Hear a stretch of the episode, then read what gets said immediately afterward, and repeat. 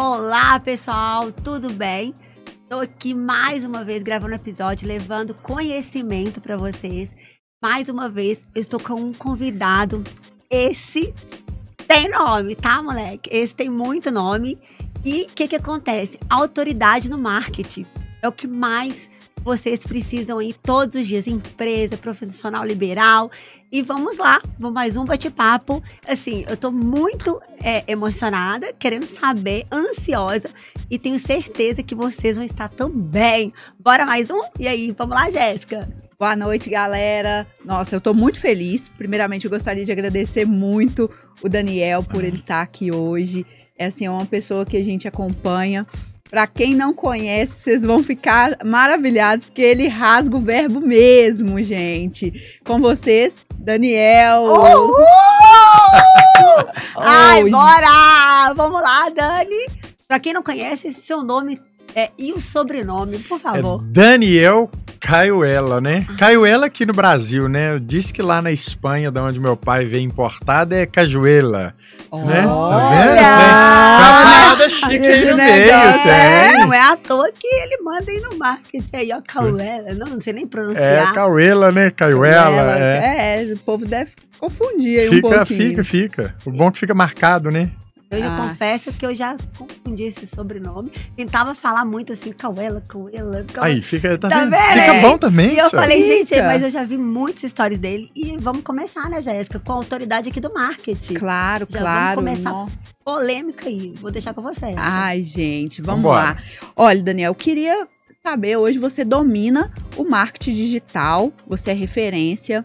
E eu queria que você contasse um pouco pra gente, para quem não conhece é, a sua história, como que você começou, como que você olhou assim e falou, não, é esse aqui é o caminho para onde que eu, que eu tenho que seguir. Conta um pouquinho pra galera. Show. Vamos lá, boa noite, né, turma?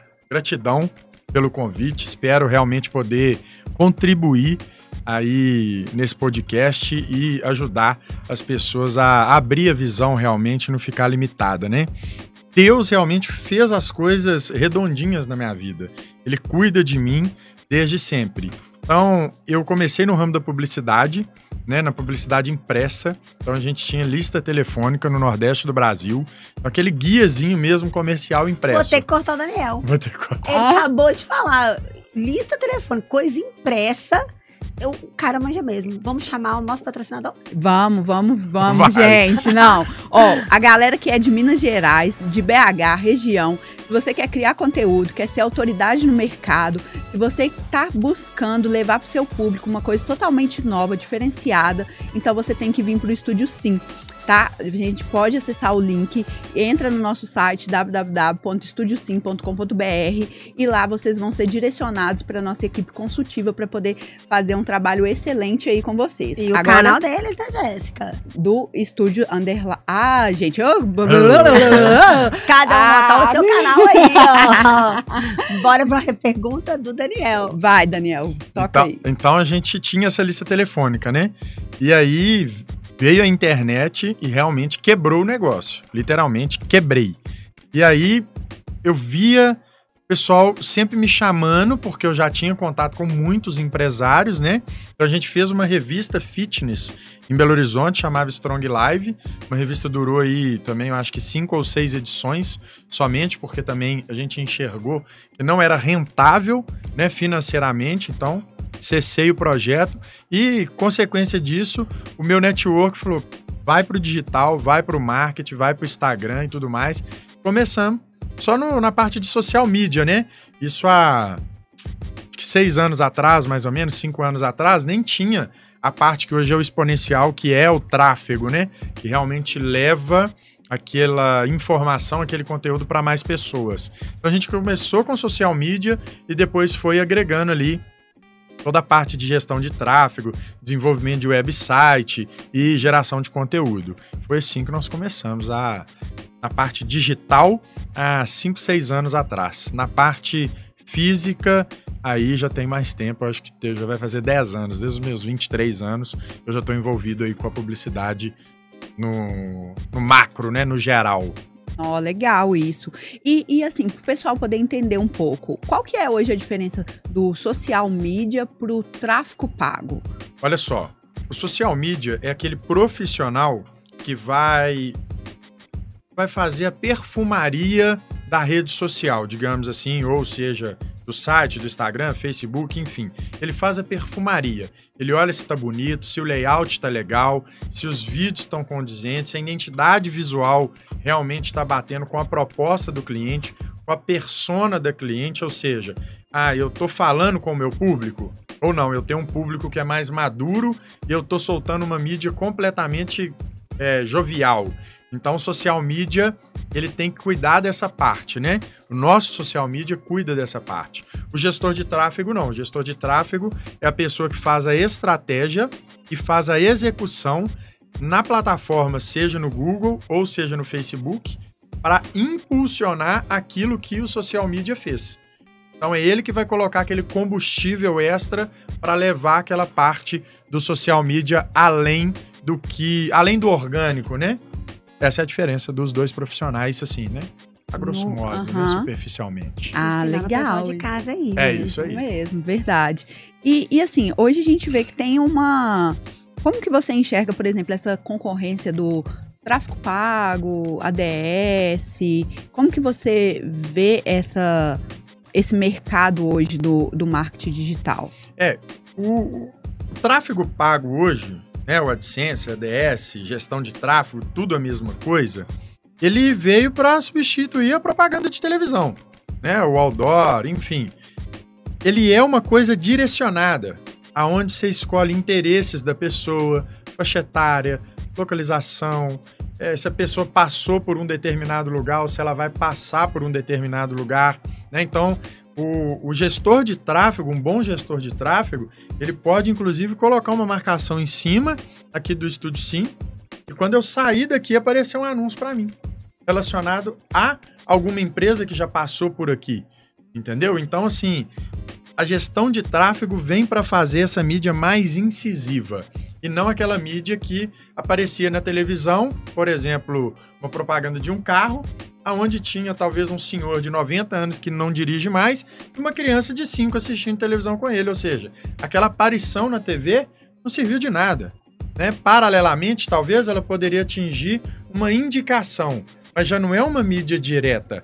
Com a gestão de tráfego, não. A gente consegue fazer uma mídia bem assertiva. Existe margem de erro? Obviamente, porque a gente trabalha numa plataforma que tem gestão própria né? Se tratando de Facebook, tem a gestão do Facebook. Então a gente vai lá e trabalha uma estratégia dentro de uma outra ferramenta. A mesma coisa com o Google. Então essa ferramenta pode gerar erros, pode gerar ônus, várias coisas da gestão dela. Mas no que se trata na nossa estratégia, a gente consegue desenvolver um trabalho bem assertivo.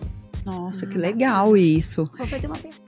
Daniel, é para uma pergunta bem crua, uhum. né? Porque conhecimento é a gente está aqui para levar isso.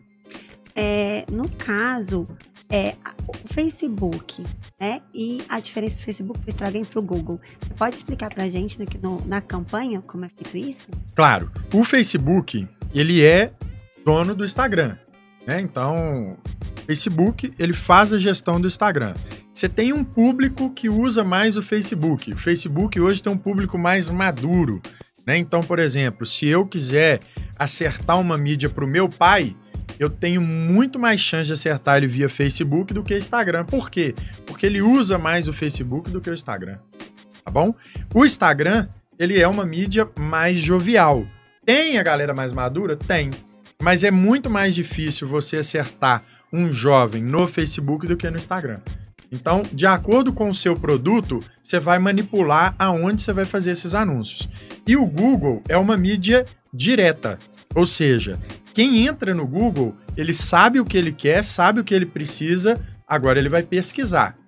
Quem está no Facebook, Instagram, não. Às vezes eu nem sei que eu preciso de alguma coisa. Às vezes eu nem quero alguma coisa. Vou dar um exemplo, por exemplo, de uma pizza. Está lá no celular. Passa aquela pizza maravilhosa, deliciosa fala assim, nu, vou pedir. ok? A gente chama de mídia interruptiva, né? Ou seja, você interrompeu o que a pessoa estava fazendo, colocou para ela um produto que pode ser do interesse dela e a gente faz a conversão da venda ou a conversão do lead. Já no Google, não. É uma pesquisa intuitiva, ou seja, você já está é, batendo de frente realmente com seus concorrentes. Então a estratégia lá é diferente. A estratégia lá é de quê? De posicionamento.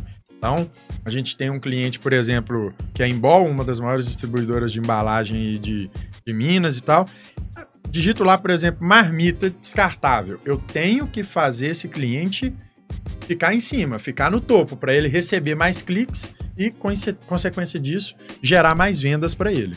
Show? Legal, A diferença legal. aí do, do, das plataformas. Entendi. E hoje, assim, a gente tá vendo a, a, essa nova geração, o pessoal tem vindo, os meninos já dominando internet, né? Fazendo diversas coisas. Você acha que, que isso vai saturar o mercado? Você fala. De, o mercado digital? Porque os meninos já têm esse domínio, por exemplo, no caso. Eles já conseguem trabalhar com com a internet, com redes uhum. sociais, com, com, fazendo todos esses processos de divulgação. Você acha que isso vai é, saturar o mercado de marketing digital ou não? Não. O, o, o marketing ele existe desde sempre. Né? Desde sempre existe o marketing, não tem jeito. Marketing pessoal, digital, enfim. Você precisa, se você tem um produto ou um serviço, você precisa de apresentar ele para a pessoa. Muita gente confunde marketing com propaganda. Né? Propaganda é você vai lá, corta a Bia, vai lá cortar comigo. Não, marketing é diferente. Marketing é você mostrar o seu trabalho através da rede social hoje, ganhando autoridade. Então, você não chega para a pessoa e fala, vamos lá cortar cabelo comigo? Vamos lá agendar um horário comigo? Não. A gente trabalha todo um funil de vendas. É um funil do marketing digital. Então, eu acho muito difícil saturar, porque abre-se. É, a gente tem uma, uma empresa lá de registro de marca, a Unity, e os meninos fizeram uma pesquisa, se não me engano, hoje abre novos CNPJs. É para mais de mil por dia. Nossa. Para mais de mil por dia. Então, assim, é muita empresa nova chegando, muita empresa saindo também. E, infelizmente, muita empresa saindo porque não fez uma projeção no valor da, é, in, da, da integralização mesmo do capital da empresa, não separou um valor para o marketing. Achou que era só colocar uma porta bonita, bons vendedores, produto legal, esquece do marketing, a empresa acaba fechando, infelizmente, né? Eu já presenciei várias vezes isso aí, e muitas das vezes cliente chega para a gente até já já, como se diz, na ponta do aterro sanitário. Já indo embora. CN, CNPJ já está baixando e ele não viu. E quer um socorro. Então hoje eu sou muito transparente com o cliente, eu falo, amigo, ó, infelizmente aqui, se você não tiver um capital para segurar sua empresa mais uns seis meses, nem faz o marketing porque não vai adiantar. Entendeu? Não. Então o marketing hoje, ele é primordial para qualquer produto ou serviço. E falando da galera nova que está chegando, eles têm o que, infelizmente, muita gente madura não tem. Né? O que, que eles estão tendo? Disposição, trabalha a qualquer horário, não tem essa frescura, negócio CLT, seguro-desemprego, né? Respeito quem gosta, mas eu, eu vou falar com você um negócio. Né? A gente tava falando de Júlia. A Júlia, uma vez, tava uma manota. A gente tava lá na empresa, e aí eu tinha empresa de publicidade papel.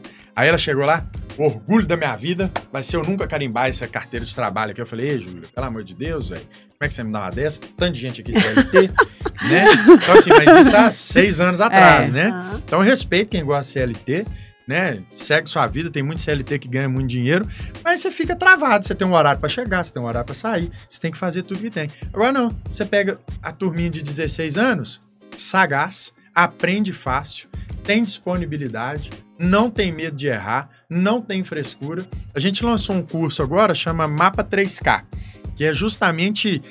É, tá faltando gestor de tráfego no mercado, para você ter ideia. Tá Olha. Faltando o profissional de gestão de tráfego. E lá na empresa a gente tá precisando. Aí eu falei com um dos meus sócios de uma outra empresa que é a FES 320, que a gente faz só lançamentos para a carteira de habilitação.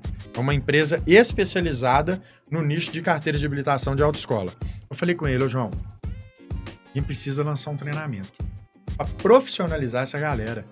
Olha o tanto de vaga que a gente tem para gestor de tráfego e a gente não arruma gente capacitado. Aí lançamos um treinamento, chama Mapa 3K, que é justamente o que? Nós vamos acompanhar 30 pessoas até essas pessoas chegarem em 3 mil de faturamento mensal, trabalhando de casa como gestor de tráfego. Então não é aquele negócio de afiliado, ah, vai vender curso. Não. Nós vamos ensinar ele a chegar no comércio, vender o trabalho dele de gestor de tráfego numa pizzaria, numa hamburgueria, numa loja de roupa, no que quer que seja, e ele vai trabalhar como gestor de tráfego daquela empresa. E aí também, obviamente, a gente quer é, ter a oportunidade de extrair pessoas desse treinamento para trabalhar nas nossas empresas.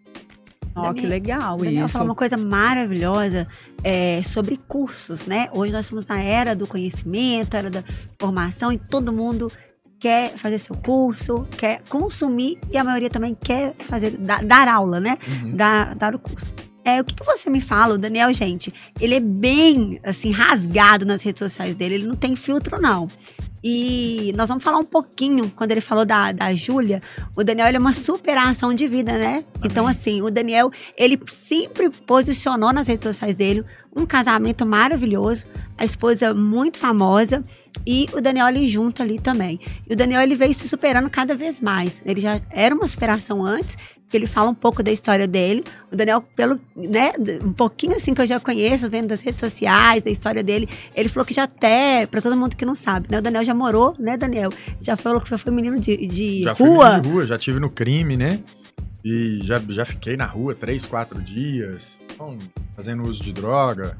É, realmente escolhas que para mim na época eram mais simples, né? E eu tinha oito anos de idade. Então, foram três adoções. Fui adotado três vezes. Hoje a família que eu tenho, né? A família que eu convivo, que é meu pai, que também é sócio das nossas empresas. Ele que me adotou junto com a minha mãe. Né? Na verdade, minha mãe fez a adoção e ele entrou fazendo o papel de pai. Ele é genro da minha mãe. Olha. Minha mãe é mãe solteira, tem uma filha, adotou dois meninos, um já faleceu, tinha 40, lá vai, e me adotou. E aí, só que como minha ficha criminal era extensa. Sério? Ficha sério, criminal? Sério, muitos delitos. E aí a, a juíza, né, da, da, da, infância lá da vara de juventude, olhou para ela e falou assim: olha só, você tem certeza? Olha o tamanho, olha o tanto de processo que esse E é menor, não, não vai pagar nada porque é menor. Mas olha o tanto de delito. A senhora tem certeza que a senhora quer pegar esse menino? Ela falou, deixa comigo que eu vou tomar conta. Aí ela falou, aí a juíza foi falou, eu preciso de uma figura paterna aqui. Já que a senhora não é casada e tudo mais, aí meu pai, hoje que eu chamo de pai, entrou como essa figura paterna aí no, na criação, né? E aí que eu consegui romper na vida. Depois ainda fiz mais umas cagadas, mas é, faz parte do show, né? Eu tô escrevendo o livro que eu contei pra vocês antes, né? Fala pra é, nós é, desse livro, é, Daniel. Vai sair mais ou menos quando? Tô escrevendo o livro, né? Então, vamos ver quanto que vai sair. No, na, nas horas vagas eu vou escrevendo, vou lembrando, né? Tem muita coisa também que as pessoas é, vão me falando, né? Porque muitos casos, às vezes, eu não lembro. Aí a pessoa me conta o caso que eu aprontei, eu falo, deixa eu colocar isso aqui no livro. Legal. É, e aí eu falo que era meu lado obscuro, né? Eu tinha um lado de treva. Eu acho que todo mundo tem esse lado de treva. E aí, como eu, o meu lado de luz ainda era muito fraco, então esse lado obscuro, esse lado de treva sempre me levava a fazer coisa é, errada, né? Coisa pecaminosa. E aí foi quando minha mãe começou a me ensinar sobre amor, sobre Jesus e tudo mais. Eu já comecei a melhorar. Depois ainda cometi alguns delitos ainda, né? Que não vou abrir porque aí eu já era maior. Então, graças a Deus, não não não fiquei fichado, né? Não, não, não chegou a, a consumar esses delitos e e aí foi quando eu realmente mudei de vida. Foi quando a Júlia entrou na minha vida, aí me mostrou quem era Jesus e eu entreguei minha vida para Jesus. Arrepiante. Aí acabou. É, aí eu entendi. Eu vi um vídeo do, do pastor do Cláudio Duarte esses dias, ele falando, né? Quando, normalmente o ser humano, a treva ainda habita nele, ele vai fazer coisa errada, ele olha para um lado, ele olha para o outro, faz a coisa errada. Quem entregou a vida para Jesus é diferente você andar com Jesus e entregar a vida para Jesus. Quem entregou a vida para Jesus, você vai fazer uma coisa errada, você olha para cima. Aí você fala, opa, peraí, eu Nossa, ia, não vou mais. Nossa, é verdade. tá entendendo? Então, quando você olha para cima e você vê que ele sempre está de olho, você pode enganar o seu cônjuge, você pode enganar o seu sócio, você pode enganar o seu amigo, mas você não engana a Deus. E aí, quando você tem temor a Deus, é diferente de amar a Deus. Amar a Deus é só love, né? Romantizar. Eu amo Jesus, eu vou na igreja, eu dou o dízimo e tal. Não, não, você tem temor a Deus. Quando você vai fazer um negócio errado, você olha e fala assim: hum, se eu fizer, vai feder. você tá entendendo? Aí foi quando minha vida mudou. Quando eu entendi o que, que era o temor a Deus, que é diferente de amar a Deus. Foi uma intimidade Nossa, que você criou com ele, né? Isso aí, tratar ele como pai mesmo. Falei assim, ô pai, que ele eu não engano, não. Aí eu parei de fazer coisas erradas, né? É, ilícitas, né? Coisas que pode machucar o próximo. Acho que a única coisa errada que eu ainda faço, que a gente tava até comentando nessa viagem que eu fiz agora, é falar muita verdade. Né? Às vezes eu falo a verdade, a verdade ofende alguém, mas também não vou ficar me comedindo. Né? A vida é é, é, é muito grande, mas ao mesmo tempo é um sopro. Então uhum. eu não fico me comedindo, é o que você falou. Nas redes sociais eu rasgo o verbo e deixo arder. Tá satisfeito? Fico. Não tá? Portinha tá aberta. Tem vi até hoje. Inclusive, isso stories hoje falando, portinha tá aberta. Quer que eu chamo o Uber? Pode romper à vontade. Né? Então você é se considera uma pessoa posicionada em religião. Vamos falar de, não de religião, fala assim, um cristão. É. Uma pessoa que acredita em Cristo Jesus né? E, e hoje também, se você acredita que esse posicionamento seu fez você chegar onde você chegou, porque você tem aquele ali. O não é o que agrada a todo mundo e o sim. Pelo que eu tô percebendo aqui, você tem a sua convicção. Seria uhum. isso, Daniel? É, o que acontece é. é hoje é o que eu falei, eu não tenho nada. O Instagram é meu, o celular não é meu, o carro que tá na porta não é meu. Nem essa carne aqui, né, que tá, tá aqui, meu espírito aqui dentro é minha tudo é de Deus. Então, enquanto você entende isso, você entende que se eu tenho hoje 140 mil pessoas me seguindo no Instagram, é porque Deus quis que essas 140 estivessem vendo a mensagem que eu estou passando. Se amanhã cai para 50, é porque Deus quis que só 50 visse. É aquele negócio, tem pessoas que pregam para milhares de pessoas. Você vai na igreja, às vezes tem duas mil pessoas sentadas. Tem outras pessoas que pregam em bairros para cinco pessoas. Um é melhor que o outro? Jamais. Cada um tem a sua missão. Tem pessoas que nem igreja vão ter, mas vão pregar para pessoas, que é o caso. Então, a gente tem que falar de Jesus para todo mundo, não importa se é para uma, dez ou um milhão de pessoas. Então, a quantidade de pessoas que tem aqui hoje é que Deus quis que estivesse aqui. Até as antas que tem aqui, né? Os Judas, é, até as antas, os Judas, os Trupico, as trevas que tem aqui, é porque Deus quis que estivesse aqui. Fez olhar para mim, ver o milagre e falar assim: eu vou ter que engolir. Verdade. Aí as trevas ficam. Aí quando, aí quando a luz que habita em mim incomoda demais a treva que tá no coleguinha, eles rompem, eles batem em retirada. Mas antes, eles escutam a mensagem da cruz. Verdade. Isso é posicionamento. Isso, é verdade. É o que eu falo isso, é ter posição. E fala que ele fala mesmo, fala mesmo. pensa e não tem medo, não. E, e não ter esse medo, Daniel, é, com esse posicionamento todo, entendendo da sua área, da sua vida, todo mundo conhecer um pouquinho de você, aqui, quem que é o Daniel, né? É, essa questão para você ser muito verdadeiro e falar, todo mundo fazer esse curso. Eu acho muito interessante você falar, não, eu quero dar uma mentoria, é, com eles, essas 30 pessoas, né? isso, e acompanhar eles para dar resultado. Você acredita que tem muitas pessoas hoje que realmente geram ali cursos e às vezes não tá é, mais para poder ler, eu quero fazer meu curso e penso no meu, e não tá gerando relevância, você tá, é preocupado com, com esse tipo, ou você acha que isso por exemplo, é porque a tendência mesmo de mercado é ir para esse caminho. Não, eu notei essa diferença. Eu quero que você seja bem verdadeiro conosco. Com certeza. O que, que acontece? É aquilo que eu acabei de falar, eu olho para cima. Então, quando eu tenho mais de 2 mil, agora com esse treinamento aí, tem mais de 2.300 alunos já, né, tanto na parte de investimentos, quanto na parte de finanças pessoais. Tenho mentorados que eu ainda acompanho até hoje, faz mentoria semanal comigo. Então, o que eu entendo é, aquele dinheiro ali está provendo de uma família ou de uma pessoa que guerreou para conquistar. Porque quem está fazendo curso hoje, pelo menos comigo, que é de finanças, gestão de tráfego, não é, não é, não é um picareta, não é um bandido que roubou o dinheiro, que. Você tá entendendo? É alguém que realmente quer mudar de vida, quer evoluir. Então eu tenho um compromisso, não é com a pessoa, é com Deus. Porque se Deus me capacitou para eu ensinar pessoas a gerir finanças, a investir, a criar uma profissão, a mudar de profissão, né, ser um gestor de tráfego, eu tenho a responsabilidade com Deus. Então, os meus alunos, eu cuido debaixo do braço. São, são meus meninos. Eu me sinto até uma galinha, assim, cheio dos pintinhos, sabe? Vou cuidando. Agora, hoje eu recebi uma mensagem no direct. Daniel, comprei o curso. É guarda-riqueza. Os, os picareta botam isso, né? Riqueza urgente, dinheiro urgente. Dinheiro fica, pra ontem. Fica rico da noite pro dia. Trabalho duas horas. Você tá entendendo? Aí, e não tô conseguindo aplicar. Você me ajuda? Eu falei, amiga, eu não, eu não sei nem que curso é esse. Eu posso tentar te ajudar, mas eu não sei nem que curso é esse. Cadê o professor? Então, a promessa de dinheiro fácil é que gera o dinheiro fácil.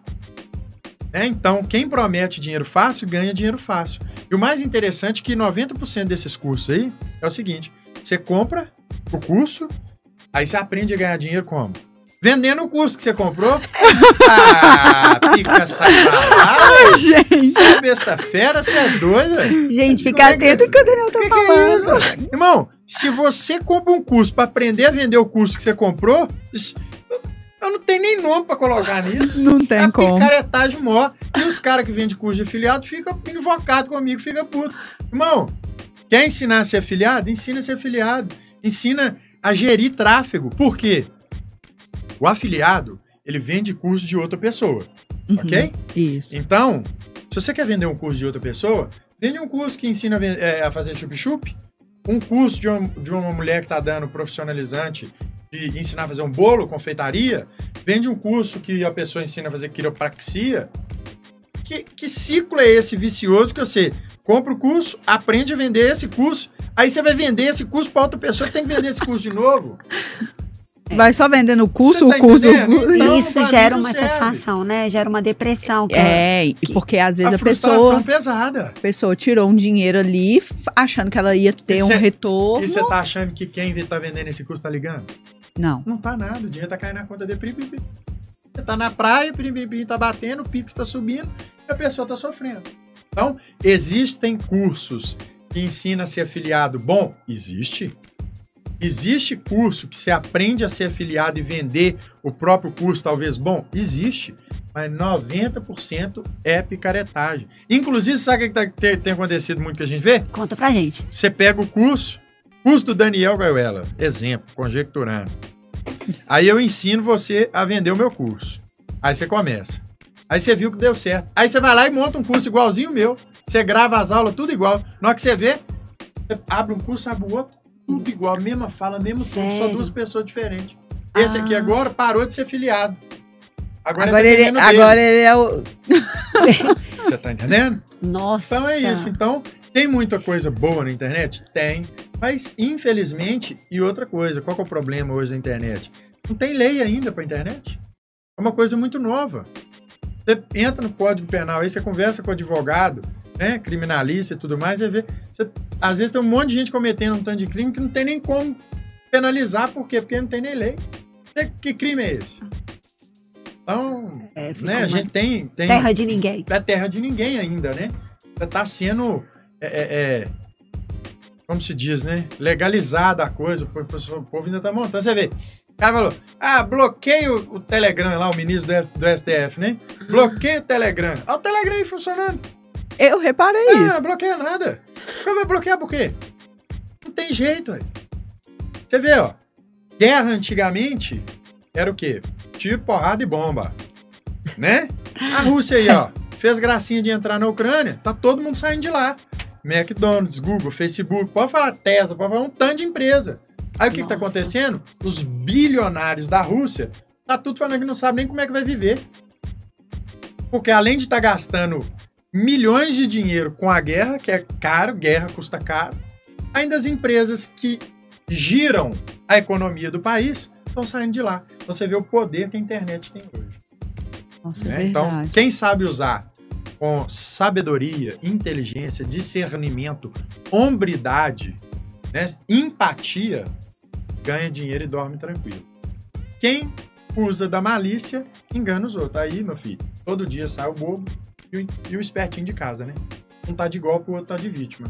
Tem que ficar ligeiro pra você não ser a vítima, né? É, verdade. É, verdade. E sua dica, Daniel, como que você, por exemplo, que você que já lançou vários cursos, né, nessa parte também de investimento, finanças e, e também marketing, é, com essa experiência, né, com as suas empresas, pra gente dar uma, uma dica pra pessoa que às vezes ela tá ali, igual você falou, todo dia a pessoa, quem tá fazendo curso, é a pessoa que tá querendo crescer, ela tá querendo melhorar de vida, levar o ganha-pão pra casa, melhorar a condição pros filhos, seja se não tiver filho, a família, melhorar de casa, isso não é defeito, né? Todos nós temos que buscar ali, né, e trabalhar suado mesmo. E qual que é a sua dica que você dá? Como que a gente, igual você falou, é uma coisa que é, a internet é uma terra, né, que não dá pra gente identificar, não tem lei. E o que, que você dá dica hoje pra pessoa entender sobre o curso, por exemplo, olha, eu vou pesquisar mais para saber se esse curso eu posso que comprar mesmo, se esse profissional, porque hoje a gente vê tanto, né, é coach para tudo quanto é lado, é vários mentores. O que que você dá essa dica para a pessoa? O que que ela faz para pesquisar, para comprar um curso? Ó, primeiro, curso que promete dinheiro fácil, pode correr dele. Não existe dinheiro fácil. Não existe. Não existe. Até pro bandido que rouba o dinheiro é difícil, o cara ainda tá correndo risco ali. pra to... Não tem quem consegue falar aí agora nos comentários. É dinheiro fácil. Não tem dinheiro fácil. A não ser o que, que você achou ali, ó. Você pegou ele ali na rua, achou, achou uma notinha de 50. É só esse. Então, curso que promete dinheiro fácil. Você quer comprar o curso de uma pessoa? Vai lá no Instagram dela, vê o estilo de vida dela. Vê se os princípios dela bate com o seu. Porque hoje o povo tá querendo, sabe o quê? É o estilo de vida. E o estilo de vida vem com uma bagagem muito forte, muito pesada. Então não adianta você ver uma pessoa, às vezes está vendendo um curso, tá com a Lamborghini conversível, tá com a mansão. Negócio, tá na hora que você vê, meu filho, alugou no Airbnb, alugou lá no, no, no, no... É verdade. O Whindersson Nunes fez um negócio desse, até brincando que, ele tá vendendo o curso dele agora, de posicionamento na internet e tudo mais, e a propaganda do curso dele foi essa. Não sei se ele chegou a rodar, chegou aqui no meu WhatsApp.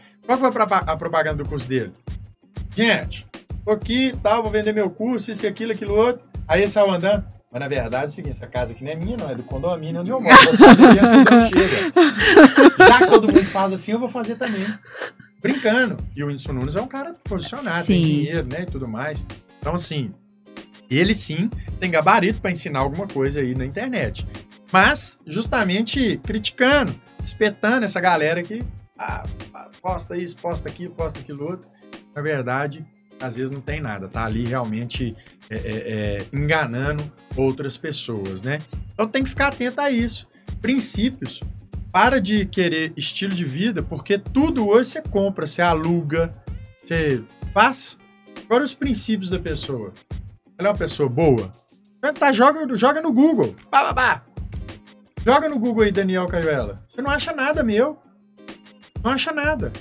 Então você joga no Google o nome da pessoa. Procura. Hoje não tem nada que fica oculto, a não ser esses processos mais cabeludos. Mas a gente, meu filho, a vida da gente é exposta demais. Eu bater seu nome no Google que agora vem tudo. Vem. Então é pesquisa mais. E o ser humano ele é pego pela ganância. Ganancioso? Rodou. Vai rodar. Eu acho é bom. Eu acho é bom. Tem que se ferrar mesmo. É ganancioso? Tem que tomar ferro. Eu já tomei por conta de ganância. Enfiei negócio de day trade. Ah, eu ia te trade. perguntar disso aí agora. até ah. vi hoje lá no seu, no seu Instagram. Pessoal, e aí, como é que é o day trade? Fui todo mundo. Day trade, pá. Eu já caí. Gente, quando eu falo isso, não é porque eu tô olhando de fora, não. Eu já caí nessa. Eu vi um cara fazer day trade. É viagem pra Maldivas, é carrevelar. Que isso, é? isso é vida. Isso é novo demais pra ter esse tanto de dinheiro. Eu quero estranha. Eu aqui com seis CNPJ nas costas, nota fiscal, aquela confusão danada, e o cara só no computadorzinho, quero aprender esse trem. Bobão aqui foi lá, comprou o curso dele. Comprando curso. É, o curso ajeitado. Pá. Ele dá até um suporte, cara educado. E aí meu pai, eu lembro meu pai. Meu pai, eu falei com ele, vou fazer day trade, velho. Vai perder dinheiro. Eu Falei, vou não, só aqui, ó, tô ganhando. Aí primeiro dia ganhei sempre. Júlia tava comigo. Era eu aqui, ela ali. Ela te apoiava, Daniel? Não, ela, ela, fazia, ela fazia day trade também? Junto, Aí fazia, papai. Ganhei. Eu ganhava 100, era 300, né? Um belo dia, meu filho. Você falou, ah, vou regaçar aqui. Não, é, você vai. Um belo dia eu perdi 3 mil. No outro dia eu perdi 4 mil. Eu falei, o que é que você é doido? Seu devorador puro de malaquias. Você tá doido? Aí eu desinstalei o programa, nunca mais fui. Aí eu fui ler, aí depois que eu tomei o ferro, depois que eu tomei, eu fui ler que é, na época, né, que eu fiz Uhum. o day trade, menos de 10% da população brasileira investia. Então 10% da população investe, menos de 10. Me- Aham. E desses 10, 2% faz day trade. Não muito. É, dos 2%, 2% de novo que logra êxito, o resto toma fé. Ou seja, é um a cada mil que. Ah, por que, que ia ser eu? Pelo menos eu tentei, né? Eu então, assim, mas é, vem a promessa do dinheiro fácil. Você vai ganhar mil por dia. Dois mil por Ah, dia. Eu falei, é. eu quero é isso aí, velho. Com, Bora. com quanto tempo aí? Duas horas? Que- Não. Mercado é abriu minuto, nove é, horas. É de minuto. É, é de 9 às 9 h 15 pra você É. ganhar mil. Ai, ferro. Ferro atrás de ferro. então, pulei fora do day trade. né? Nossa. Eu vi esses dias, eu fiz. Tava indo pro aeroporto. Tava, tava saindo de, da Praia do Francês e indo pra Maceió, né?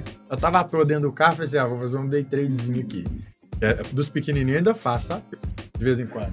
Aí fiz, ganhei 200 reais. Aí o João tava aqui do meu lado e falou, ah, pagou o almoço já, ué? Tá bom demais? Mas sabe, é uma coisa que eu faço brincando. É, o- é uma Não brincadeira. é a minha profissão, porque quando é a sua profissão, é uma carga. Você tem um compromisso Sim. de fazer dinheiro para pagar suas contas. Esse não. Esse eu perdesse 100 ali, eu dava o stop, perdi 100, acabou, vambora, e para na chulipa. Não é minha profissão. Então, Você vê, no mês inteiro eu fiz um day trade porque eu tava na BR viajando, Aham. entendeu? Então, cuidado com a promessa de dinheiro fácil, né? Voltando aí a pergunta, cuidado, a promessa do dinheiro fácil é a mais perigosa. E pesquisa mais sobre quem tá dando o curso, né? Pesquisa, chama a pessoa, né? Se for realmente uma pessoa íntegra, honesta, você vê, se entrar aí agora, entrar no meu curso, no método 818, que é investimento, vai ter um- uma bolinha do Zap, vai, vai cair no meu WhatsApp. Não cai nem de assessor. Cai no meu WhatsApp para a pessoa tirar as dúvidas.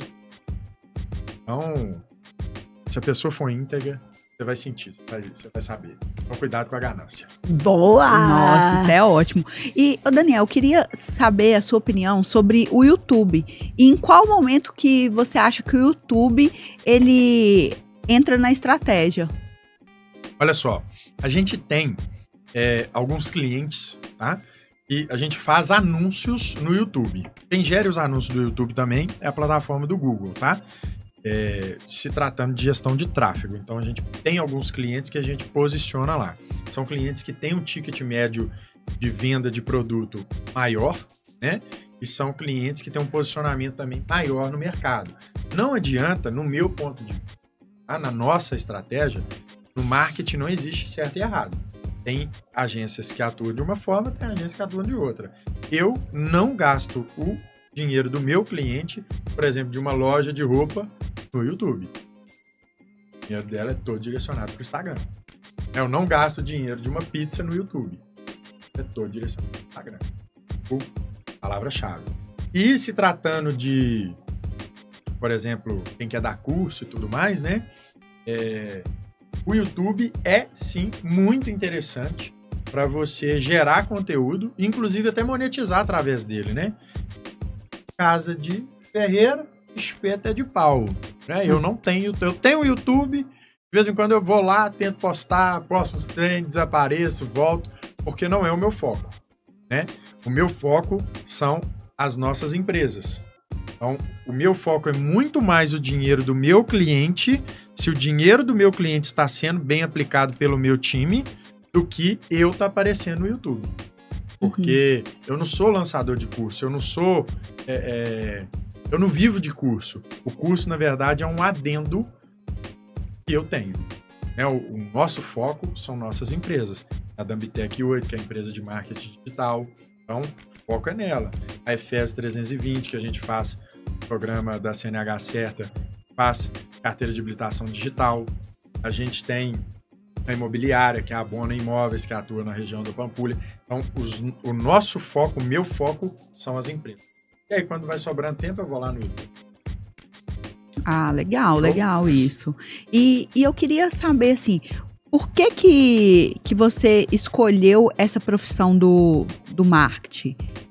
Você acha que foi, Foi assim, foi. Eu vi que você falou que você já estava nesse, nesse ramo de, Publicidade. Publicidade, publicidade. Eu lembro da publicidade, Daniel, na época que era o curso Publicidade e Propaganda. Isso lembra? mesmo. Você lembra? Cheguei a fazer Você che... É, eu, eu, eu, eu achava super legal, porque aí eu acho que batia um pouco com a questão do jornalismo. Uhum. Você chegou a pensar nessa Era mais área de, impressa, de... outdoor. É, você pensou aí. E, por exemplo, em ser um, um jornalista, fazer é, modelar, fazer essas coisas nesse sentido, assim? Não.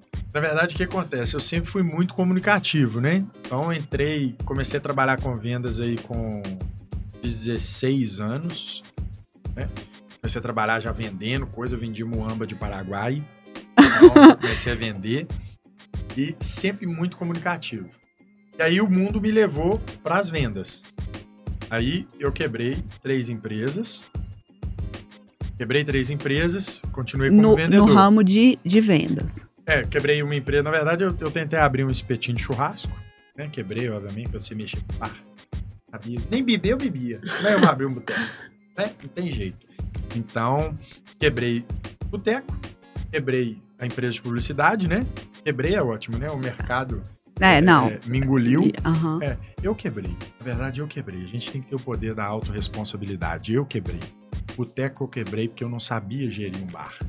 Né? Então eu quebrei. Sabia gerir. A empresa de publicidade eu quebrei porque eu não soube gerir ela. E ainda existe guia comercial lá no Nordeste. Não na proporção que eu fazia, mas ainda existe. Se eu quisesse ter continuado, eu poderia. Se eu tivesse capital intelectual para gerir ela, eu poderia ter continuado. né? Então, e aí é, nasceu a empresa do marketing digital aqui em Belo Horizonte, nasceu a revista, né? E a, a revista também eu fechei, né? E aí nasceu o marketing digital.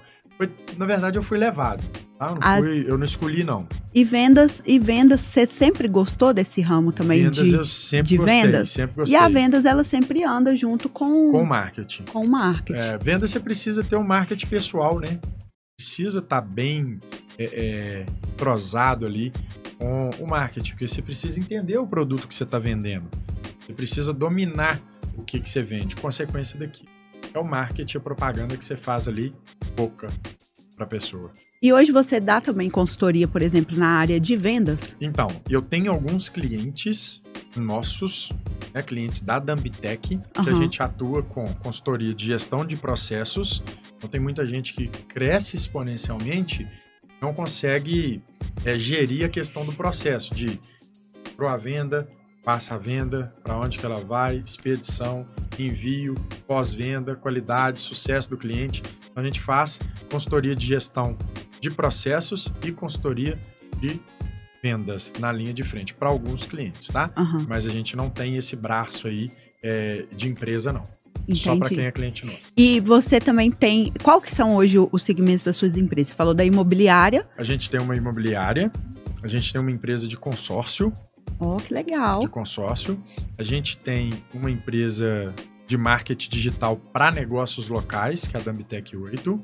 A gente tem uma empresa de marketing para lançamento, porém só de CNH. É o famoso lançamento de curso aí que a turma faz. né? Aham. Mas a gente faz somente para CNH, na carteira de habilitação. A gente nichou essa empresa. né? Eu tenho uma empresa de consultoria, de treinamento de mentoria de finanças, investimentos, desenvolvimento pessoal. E a gente tem a empresa de registro de marca, chama Unit. E aí faz registro de marcas e tudo mais das empresas.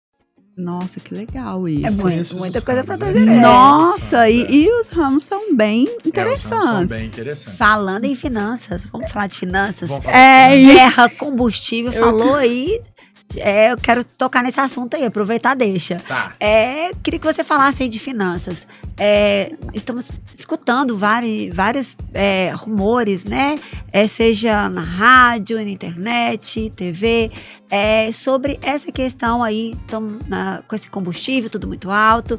E o que, que você acha, Daniel? É, eu escutei falando, né? Uma porcentagem mais ou menos dos brasileiros, 60% é, de uma catástrofe, né? De questão assim financeira. Por causa Uhum. veio a- essa questão aí desse vírus, né? Essa questão da pandemia, é questão também, acho que envolve tudo, o dólar alto. E o que, que você fala de. Tá, fi- bola tá baixa. Agora tá baixo, Agora mas estava é. alto É. e agora baixou. Mas a gente tá vendo essa questão do combustível que impacta também, né? E eu queria. E isso tá, tá pegando na galera. Vamos escutar do Daniel para ver o que, que ele tem para falar, porque tudo surge lá na frente, com a guerra, essa Rússia, Ucrânia, várias empresas, é, igual você citou aí, saindo da Rússia, os impactos que, vai- que isso acaba gerando global, Uhum. né? Não, ata- não ataca só a Rússia ali, as empresas, acaba afetando. Sempre quando explode, está explodindo pra tudo quanto é lado. O que, que você fala de finanças é sobre, você falou que é pessoal, Uhum. né? O que, que você fala hoje para quem tá aí é, pensando né, na sobrevivência? Vamos falar a verdade, sobreviver. Né, que é a realidade do Brasil e que piorou hoje assim, ou você acredita que não piorou, é, ou isso é burburinho? É, o que que acontece? É, a última taxa que eu tinha pesquisado, que 86% da, popula- Oh, da população brasileira não, não se preocupa com as finanças. Né? A pessoa, ela simplesmente recebe o dinheiro dela, gasta e beijo, abraço, pedaço de queijo. Então, o brasileiro, não só o brasileiro, o ser humano, ele tem é, a falha de não ter a autorresponsabilidade. Então, ele vai sempre procurar um culpado. Ah, o culpado, primeiro, foi a troca da política. Depois é o coronavírus. Depois é a Rússia. Agora é o combustível. É greve dos caminhoneiros. Ah, aí não tem nada pra arrumar? Ah, é o meu vizinho que fica com som alto, eu não consigo dormir no trabalho direito. É o fulano que tem Ele inveja. sempre tem alguma coisa pra ajeitar, né? O povo fica puto comigo por quê? Eu, o Daniel, a gasolina tá cara demais. Irmão, deixa eu te falar um negócio. Não preocupa com o preço da gasolina, não. Preocupa como que você vai fazer pra aumentar a sua renda. Porque a gasolina não vai parar de aumentar. O arroz não vai parar de aumentar. O botijão de gás não vai parar de aumentar. Isso chama inflação. Vai ter pro resto da vida. Seja no Brasil, seja nos Estados Unidos, seja na, na Rússia, seja na Austrália. Vai existir. Então o problema, qual que é? É você, ao invés de ficar reclamando, começar a arrumar a solução. Começa a arrumar a solução. E o brasileiro, né? Já falando já do brasileiro, ele é esse. Ele acha que o cartão de crédito é uma extensão de renda. Né? Que ganha 2 mil. Aí o banco vai lá e dá pra ele um de 10 mil. Aí ele fala, não, eu ganho 12. é, e o banco ele quer o quê? O banco ele quer que você se estrepa. Porque ele ganha de você é nos juros. Ele quer te cobrar os juros. Você tá entendendo? Então o brasileiro é assim, ele quer gastar. É, é, é os áudiozinhos, os memezinhos do Instagram, né? Vivendo e luxando, luxando e devendo. E é, Primeiro eu, depois as dívidas. Então, enquanto você ficar nessa brincadeira, vai tomar tinta. Vai tomar tinta, porque a inflação vai chegar e você não procurou melhorar. Tem gente que vive numa empresa, né? Meu pai tem uma empresa, chama Leaderfield, é uma terceirização de mão de obra, emprega muitas pessoas, são mais de 1.500 funcionários registrados, mais de 30 anos de empresa. Aí você vê, às vezes, tem pessoa que tá lá dentro, 10 anos. Eu trabalhei com ele quando eu tinha 14 anos e ele me mandou embora. De tanto que eu era bagunceiro. Você vê a pessoa tem 10 anos que tá lá dentro, não fez um curso diferente. Nossa. Tá com a mesma. Fez faculdade de administração, acabou. Não fez nada. Aí reclama que o patrão não aumenta o salário. Meu filho, você não fez nada pra mudar. Que aí? Que Você quer aumentar o quê? É, Você é, o me... você é o mesmo profissional de 10 anos atrás. Inclusive, eu tô aí pra te mandar embora, porque o mercado girou e você ficou parado. Nenhuma inovação. Você tá entendendo? Então, é, o ser humano, ele precisa realmente, já fica a dica, tem um livro aí que chama O Poder da Autoresponsabilidade, eu acho que é do Paulo Vieira. É um livrinho pequenininho, custa baratinho aí nas Araújo aí pra quem mora em Belo Horizonte. Então, você, lê ele, você vai entender que nada é culpa dos outros, tudo é culpa sua. Tudo é responsabilidade sua. Então, você quer mudar? Você precisa mudar. Não é o combustível. Você tá achando que o dono do posto piranga tá ligando? Você tá? Ele não tá nem aí se você tá abastecendo o carro ou não, o outro tá abastecendo. Você tá achando que a venda de gasolina diminuiu? Diminuiu nada, tá todo mundo andando de carro. Todo mundo. andando. Ah, parei de andar de carro, tô andando de Uber. Uber abastece de quê? De vento. É. Você tá entendendo? Então, é a minha opinião. Aí agora eu perco mil seguidores no Instagram, não tem problema, meu filho. Se você não pensa assim, vou fazer o que com você? Eu vou discutir com você? Não vou. Eu vou continuar andando de carro, eu vou continuar abastecendo. Por mim, pode, colocar a gasolina a 25 reais. Eu vou continuar andando de carro, vou continuar abastecendo. Sabe por quê? Porque eu vou procurar formas de faturar mais. Vou procurar formas de crescer. A gente tava viajando na praia, todo mundo, porque o povo só vê a gente na praia. Andando de lancha, pá. O notebook aberto 6 horas da manhã, ninguém vê. Trabalhando, girando, vendo se tá tudo certinho com as empresas e tudo mais. Então, a gente você vê três sócios, velho, que fatura, com cinco empresas. Nós estamos lá, ó, juntando, vamos comprar o, o, curso do, do Flávio Augusto lá de geração de valor, junto com o Caio Carneiro. Eu sei vender, eu vendo muito bem. O cara é bilionário, ele tem alguma coisa para me ensinar. Se eu ver o curso todinho no final, vai lá assim, ah, sabia de tudo. Valeu, reciclei. Agora o cara, ele bebe todo final de semana, 50 reais de cervejinha, dá 200 no mês. Mas ele não compra o curso do Flávio Augusto de mil, que é caro demais. Muito caro. Aí, no boteco, ele tá reclamando.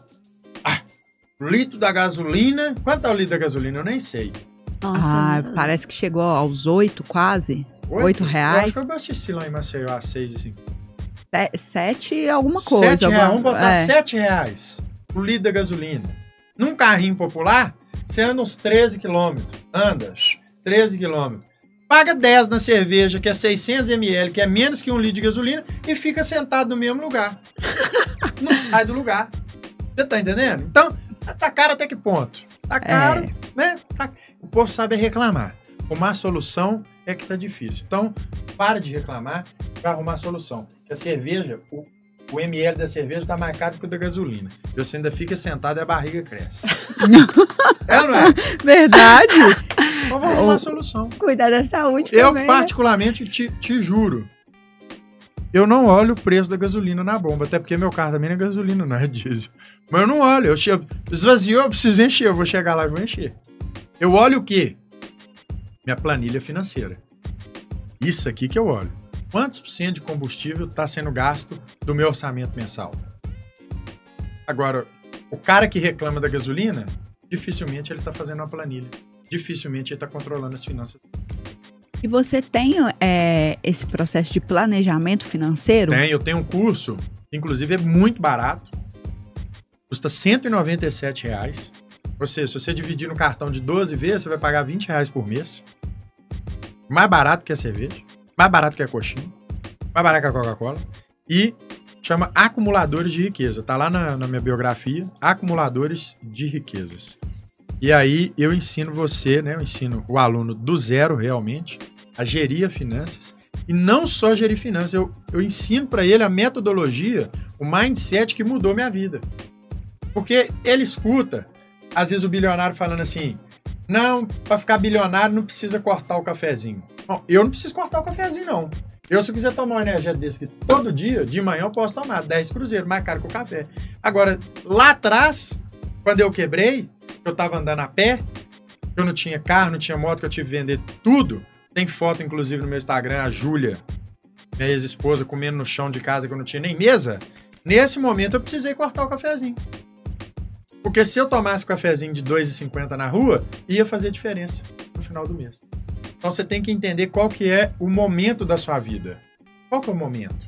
Eu tô no momento de cortar o café? Pô, então cortou, acabou, já era. Eu tô no momento de cortar a pizza? Tô, não vai ter pizza. O menino vai chorar. Eu falo para mentorado meu, que às vezes tá apertado. Meu irmão, chegou no supermercado, o menino pediu biscoito. Não tem biscoito. Hoje não. Daqui dois meses tem. E precisa entender que é porque o orçamento tá apertado. Aí a mãe, o pai, às vezes, né? Vou dar um biscoitinho cartão de crédito, copinho, cartão de crédito. É, às vezes o jovem, às vezes não tem. Não, quero botar o boneco, né? Sair pra balada, pressionar e tal. Vou contar um negócio. A gente vai ficando velho, a gente vai mudando, né? A gente. Que bom, eu, né? né? A gente vai evoluindo. Vai Aí aprendendo. Eu, e eu falo com, com quem eu encontro mais novo. Falo, irmão, se você soubesse que o valor de tudo que a gente tem não está nos bens materiais, está dentro da gente, você não ia comprar essa sopa cara. Você não ia. Se eu soubesse disso, ó, se eu soubesse disso. Meu pai tentou me ensinar, mas eu, cabeça dura, não quis aprender na época, né? Se eu soubesse disso com 19, anos, hoje eu teria o triplo do patrimônio que eu tenho. Porque na época era cordão de ouro, era carro do ano, era camarote de balada, era uísque e vodka caro. Eu não chegar na balada, eu não podia tomar um absoluto. Tinha que tomar uma Gregusa, uma Belvedere. Tinha que ter... Pra quê? Só pra botar o boneco pra mostrar pro. Isso aí era bêbado ainda. Passando mal no é. Tá então o brasileiro é assim. Ele quer muito mostrar e pouco ser. Então seja mais e mostre menos. Agora, quando você tiver, como por exemplo, falamos aqui agora do Flávio Augusto, do Caio Carneiro, que você foi estribado mesmo, tem muito dinheiro, aí você mostra. É. Porque o povo sabe que você tem. O povo sabe que você é muito rico. E falando do Flávio Augusto, que é uma pessoa que eu admiro pra Dedéu, o cara andava de ônibus no Rio de Janeiro. Outro problema do, do ser humano é esse. Ver uma pessoa estribada, ah, lá, herança. Pai é rico. Ou então, as línguas de trapa, as cobras canineia, as falam, hum, tá roubando, tá traficando, tá fazendo coisa errada. Mulher, então? o Daniel falou uma coisa muito importante, Daniel. E às vezes, por exemplo, porque a pessoa pensa assim, não, porque a pessoa. Vou pôr água pro Daniel. Aqui. E aí, Daniel, falando, esse, eu achei legal que você falou essa questão do ônibus, igual da pessoa ter que cortar o cafezinho ali, às vezes tá naquele momento, por exemplo, a pessoa tá com problema de, olha, a gasolina tá apertada porque o meu orçamento eu ganho X, eu tenho uma família para cuidar, é, subiu tudo. Então, peraí, se eu tiver de andar de ônibus e colocar o carro na garagem, já teve uma época, eu já vi muita gente falar isso. Vamos colocar o carro na garagem. Ah, mas então. quem coloca? Não coloca porque vai chegar no trabalho. Seu carro eu vou contar um caso aqui do meu pai. Conta. Eu vou até ver. Ele tá na roça hoje, eu vou pegar esse pedaço. Irmão, salva esse pedaço depois que eu vou mandar pro meu pai. Ele conta uma vez ele tinha uma empresa, aí quebrou. Aí ele tava andando de ônibus e um colega dele, tipo, esse funcionário, não lembro na época o que que era, entrou dentro do ônibus e falou, uai, Bruno, você tá andando de ônibus? Como assim? Não, não, carro tá ali na, na revisão, tinha nada. Tinha carro, não tinha casa, não tinha nada. Tava andando de ônibus que tava quebrado. Isso há 20 anos atrás. E aí ele ficou com vergonha na época e botou o boneco. Falou: não, o carro tá na revisão. E hoje, hoje, ele tem condição, ele vai, leva a moto lá na BMW, uma moto de 120 mil reais, e anda de ônibus. Eu falo com ele: não, deixa eu te levar. Não, não, não. Vamos andar de ônibus eu lembrar, da época eu era liso, quebrado. e aí, diz que os ônibus hoje tem até ar-condicionado, né? É. É, outro dia eu tive que andar de ônibus aí, eu fiquei é, maluco, beleza, porque eu fiquei mais perdido do que tudo. Eu, eu fui entrar no ônibus pela porta de trás. porque na época que eu andava era na porta de trás. Aí o ônibus chegou, eu entrei na porta de trás, o cara não abriu, fez sinal no retrovisor, entrei pela frente, aquela confusão, sentei na frente, o cara, não, você tem que passar pra trás. Que misericórdia, irmão, confusão danada ainda parei no lugar errado e fui andar. Então, é o ego. Quanto mais ego você tem, menos dinheiro você tem. É, a, a relação é essa. Muito ego, pouco dinheiro. Você pode olhar, quem é muito rico não tem ego. Não tem ego. Silvio cara, Santos. Os caras não tá nem aí. É. Pra nada. Pega o Zuckerberg, que é dono do Facebook. O cara anda até de carro antigo. Nem carro zero anda. Pode pegar todo mundo.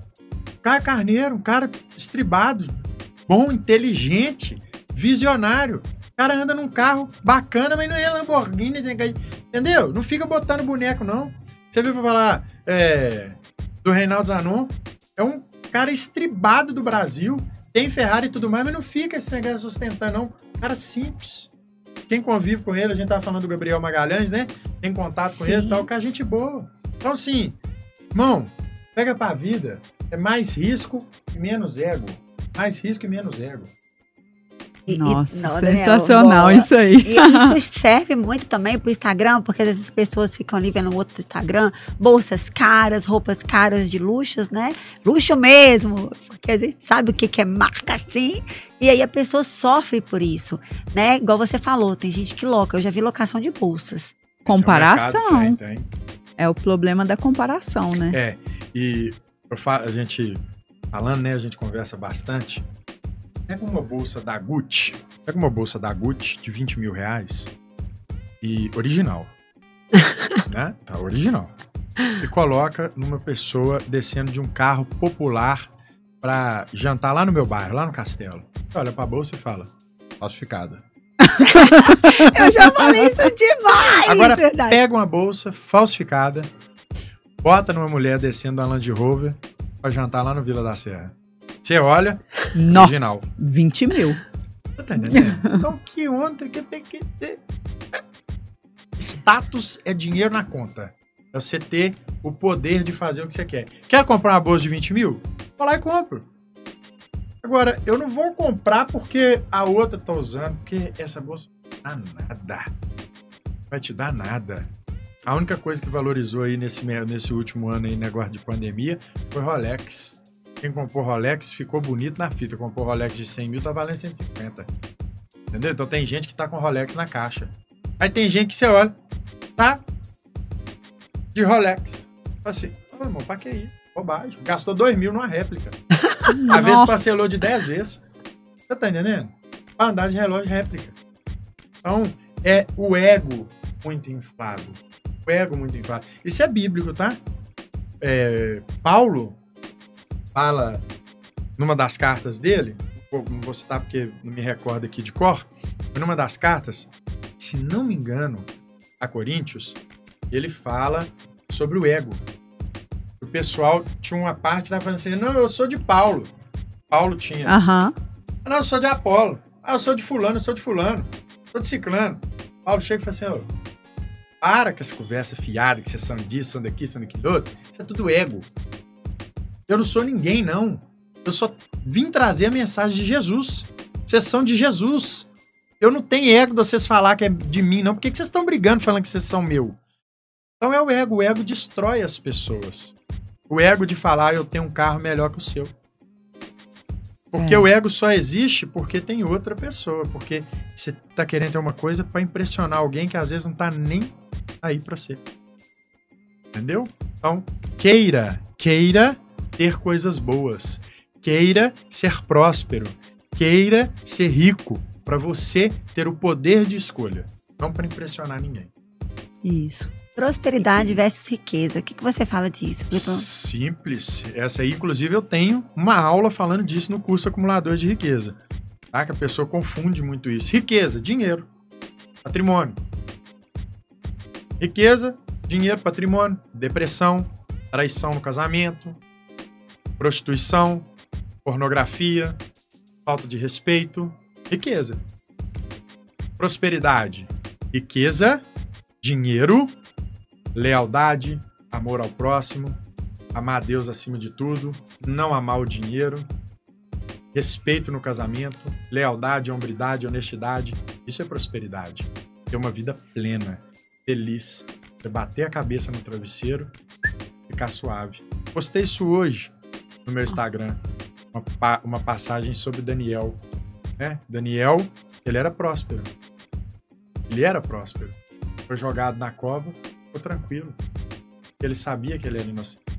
Se ele morresse, ele ia ser de Abraão. Se ele vivesse, ia ser a prova de que Deus estava com ele. Então Deus fechou a boca dos leões. A prosperidade. Prosperidade. Quem é próspero em Cristo Jesus, ele fecha a boca dos leões que estão em volta e você rompe. Você dorme em paz. Né? Você dorme em paz.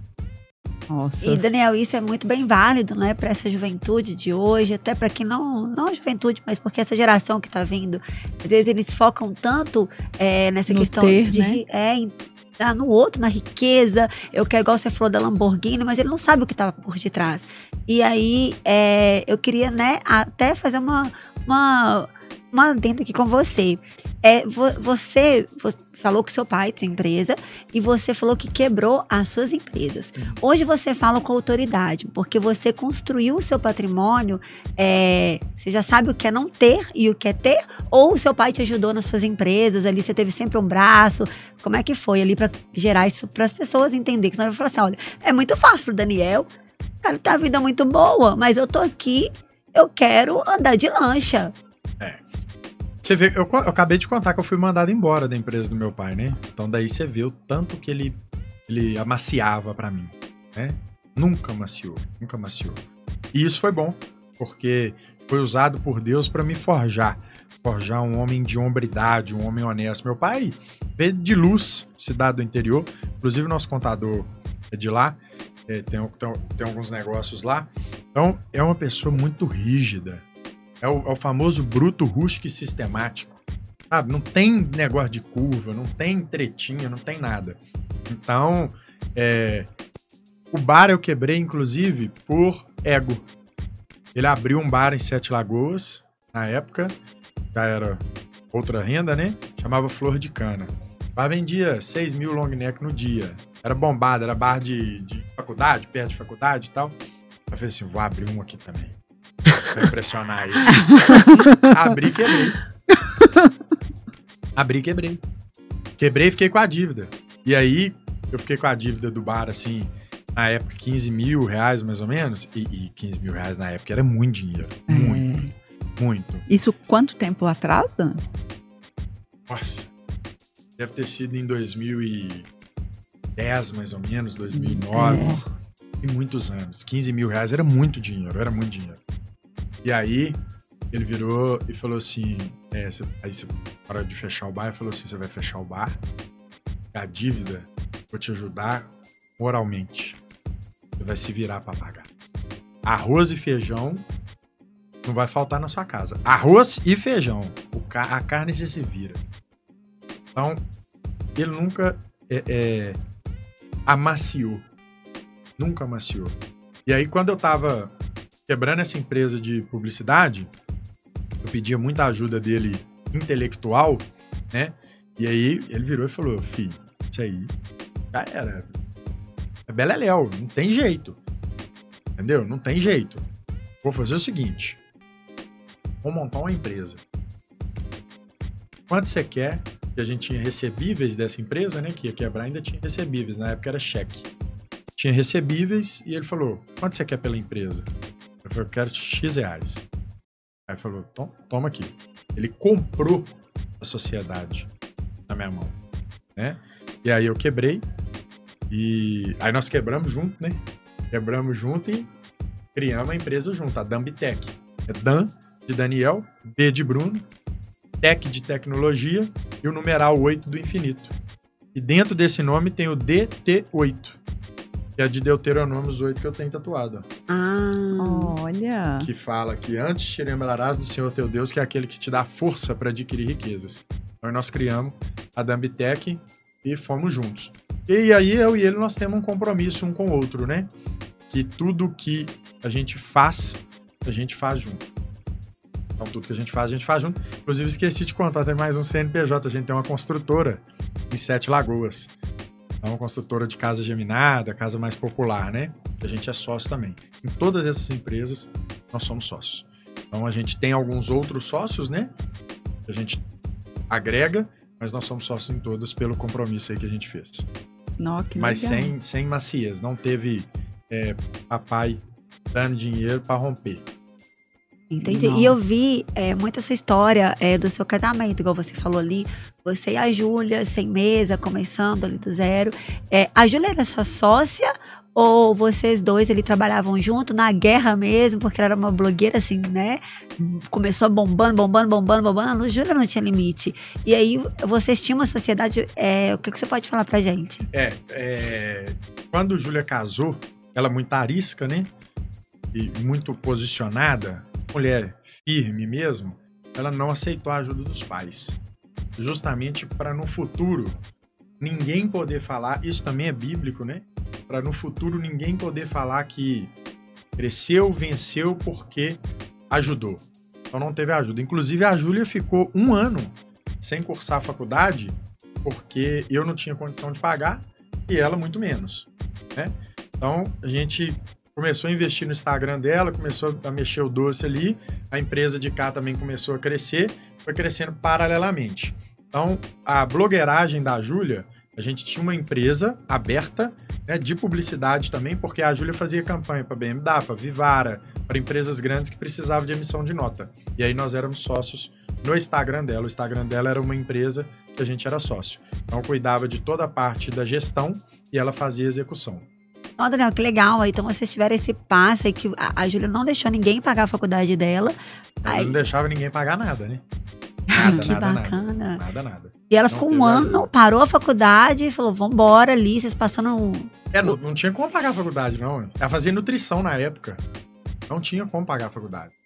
A, a, a gente tem um caso, acho que está salvo no Instagram ou no YouTube, não sei, que a gente fez um negócio de casal. Teve um dia quando ela casou, nós casamos, teve um dia que eu abri a, o aplicativo do Bradesco e de manhã já tinha visto 35 reais. Aí chegou a noite, ela falou, vamos sair pra jantar? Eu falei, não dá não, ué. como assim não dá? Eu falei, não tem dinheiro. Hã? Como assim não tem dinheiro? Eu falei, não tem dinheiro. 35 reais na conta. Na hora que ela olhava, o brilho dela até desceu. Ela fez igual pica-pau no desenho, foi de cor. Ela, como é que nós vamos comer? Como é que nós vamos fazer? Eu falei, relaxa que eu viro.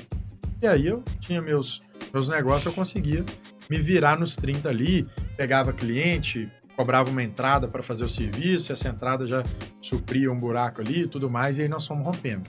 Né? Júlia foi vendedora da revista. Ela vendeu o anúncio da revista. Que bacana. É, ela pegava meu carro, eu ia pro escritório, ela pegava meu carro e ela ia visitar os clientes vendendo a revista. Nossa, história, hein? Nossa, é, que legal. E, e, o bacana é, é, você falando da questão, a Júlia virou uma potência junto com você financeira, né? Eu falo assim, porque ela passava isso através da internet, a troca ali da luta, troca do carro, mostrando a luta, uhum. é, o apartamento de vocês ali arrumando, ela no dia a dia com a cozinha, aquela coisa bem verdade que uhum. hoje a gente não vê tanto, né? Uhum.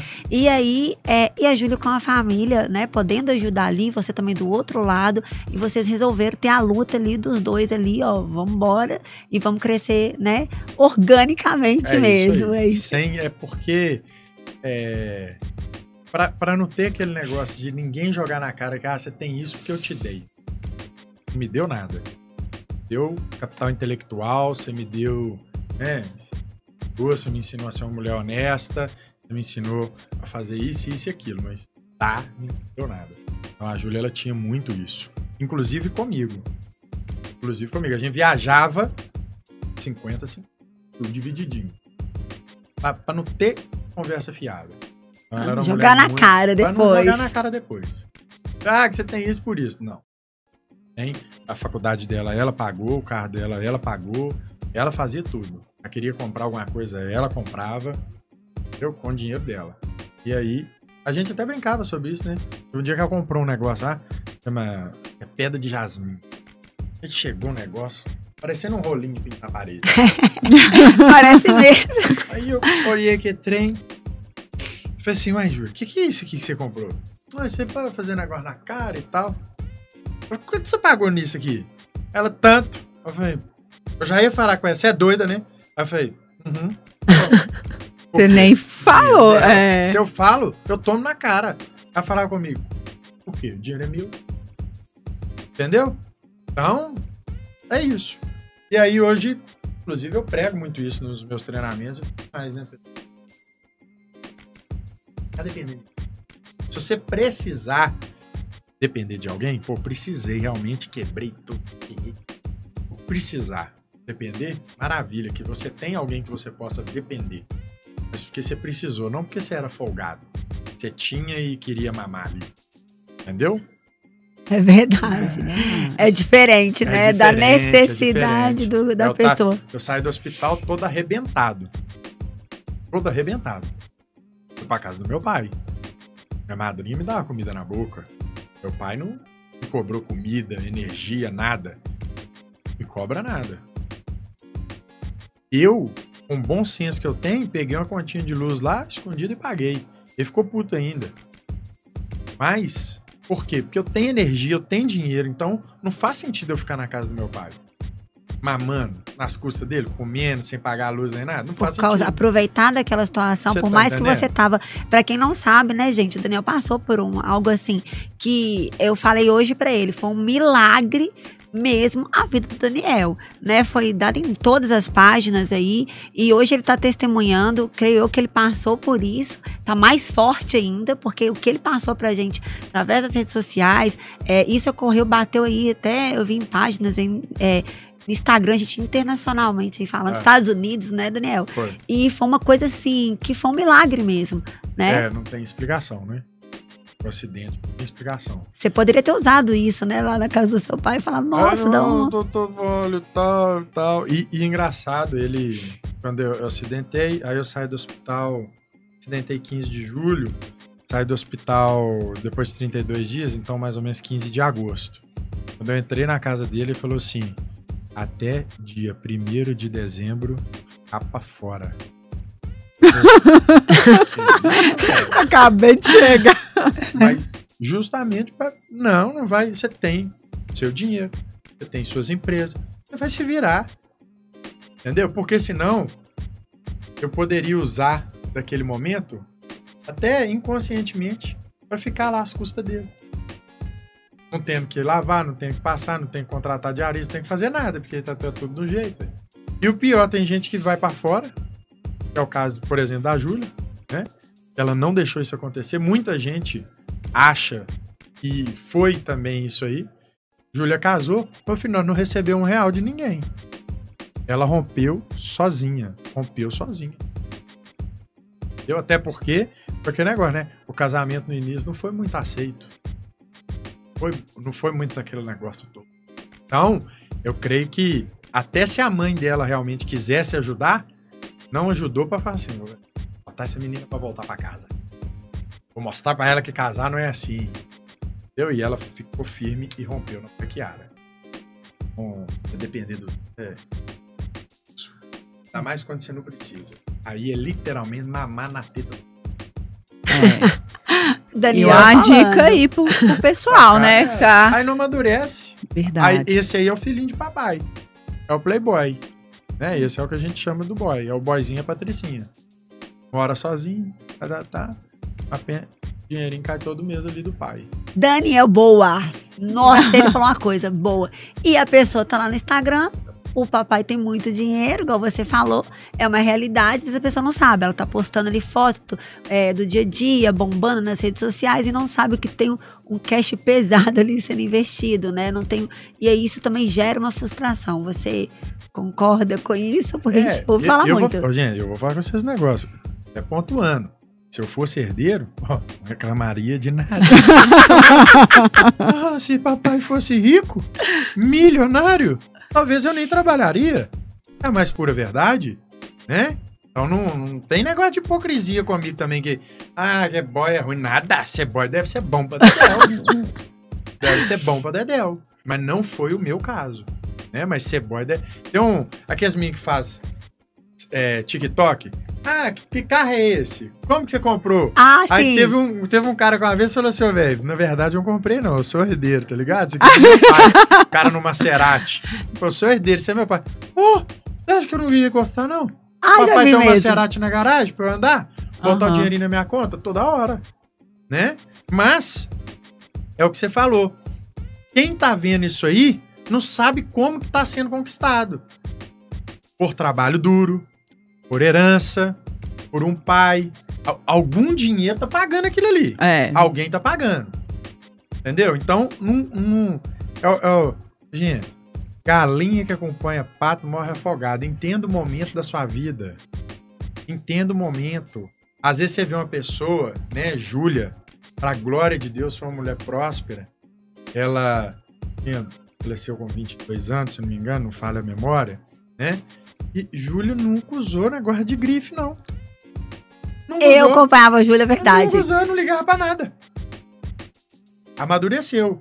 Quando eu conheci ela, eu só usava negócio de chutes. Ah, só roupa tem de marca. Mas depois falou assim: ah, quer saber? Quero, quero nada. Ganhava roupa pra Dedéu, né? Por causa do- da blogueiragem e tudo Aham. mais. Momento da vida, ela tava descolada.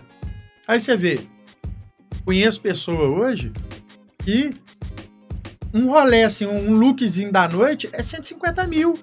Hum. É um Rolex de 100, é um vestido de 5, é uma bolsa de 20 e um salto de 8. Você Tá andando 120, 130 mil. Aí você olha e fala assim: Ah, filhinho de papai, não é nada. Ah, é puta, não é nada. Entendeu? Não é nada. Ah, tem o velho que banca, tem nada. Pessoal às vezes é guerreira, tem a parada dela. E outra coisa também, se for puta, qual que é o problema? Se tiver o velho que banca, qual que é o problema? Cada um tem sua vida, né? Cada um tem sua vida. Tem. Você tem. Ah, ali é puta. Você tem disposição? Então vai virar. Vira puta então e compra os trem dela. Ah, o velho que banca. Arruma um velho pra te bancar. Você é tão feia, tão, tão desgramada, só fala mal dos outros que nem o velho pra te bancar você arruma. O velho tá O correndo. velho tá correndo você. Você tá entendendo? Então tem gente que é assim, só sabe falar mal dos outros. Arruma uma solução pra sua vida. Não importa qual que é a solução. Que seja ética, que tenha hombridade, que seja uma solução de caráter. Arruma. É o velho bancar? Qual que é o problema do velho bancar? Às vezes é gosto, ué. Foi. Tem muito marido também que Meu avô gostava de bancar, Mas ué. é verdade. É verdade, me contou muito Eu caso. conheço um caso aí, até perto, assim, não é de amigo, mas é conhecido. Um senhor de 79 anos casou com uma mulher de 30. Os filhos ficou invocado, porque casou e tal. A mulher só quer o dinheiro. Ele falou, eu quero ela, deixa eu querer meu dinheiro, eu quero ela. Eu quero ser feliz. Vocês vão fazer o que ela faz comigo? deixa eu ser feliz. Ela tá me enganando? Ela tá vindo de golpe, eu tô indo de vítima, não tem problema. eu sei. Você tá entendendo? Então cada um faz o que quer da vida. A comparação é que gera morte. Verdade. Gera morte intelectual, gera morte espiritual. Para de se comparar com os outros, cada um é único para Deus. Não fica preocupando o quanto você importa para aquela pessoa. Hoje, hoje o ser humano está assim, eu tenho que ser importante para ela, eu tenho que ser prioridade para aquela pessoa. Uhum. não é assim. Você tem que ser importante para Deus. Tem que ser prioridade para Deus.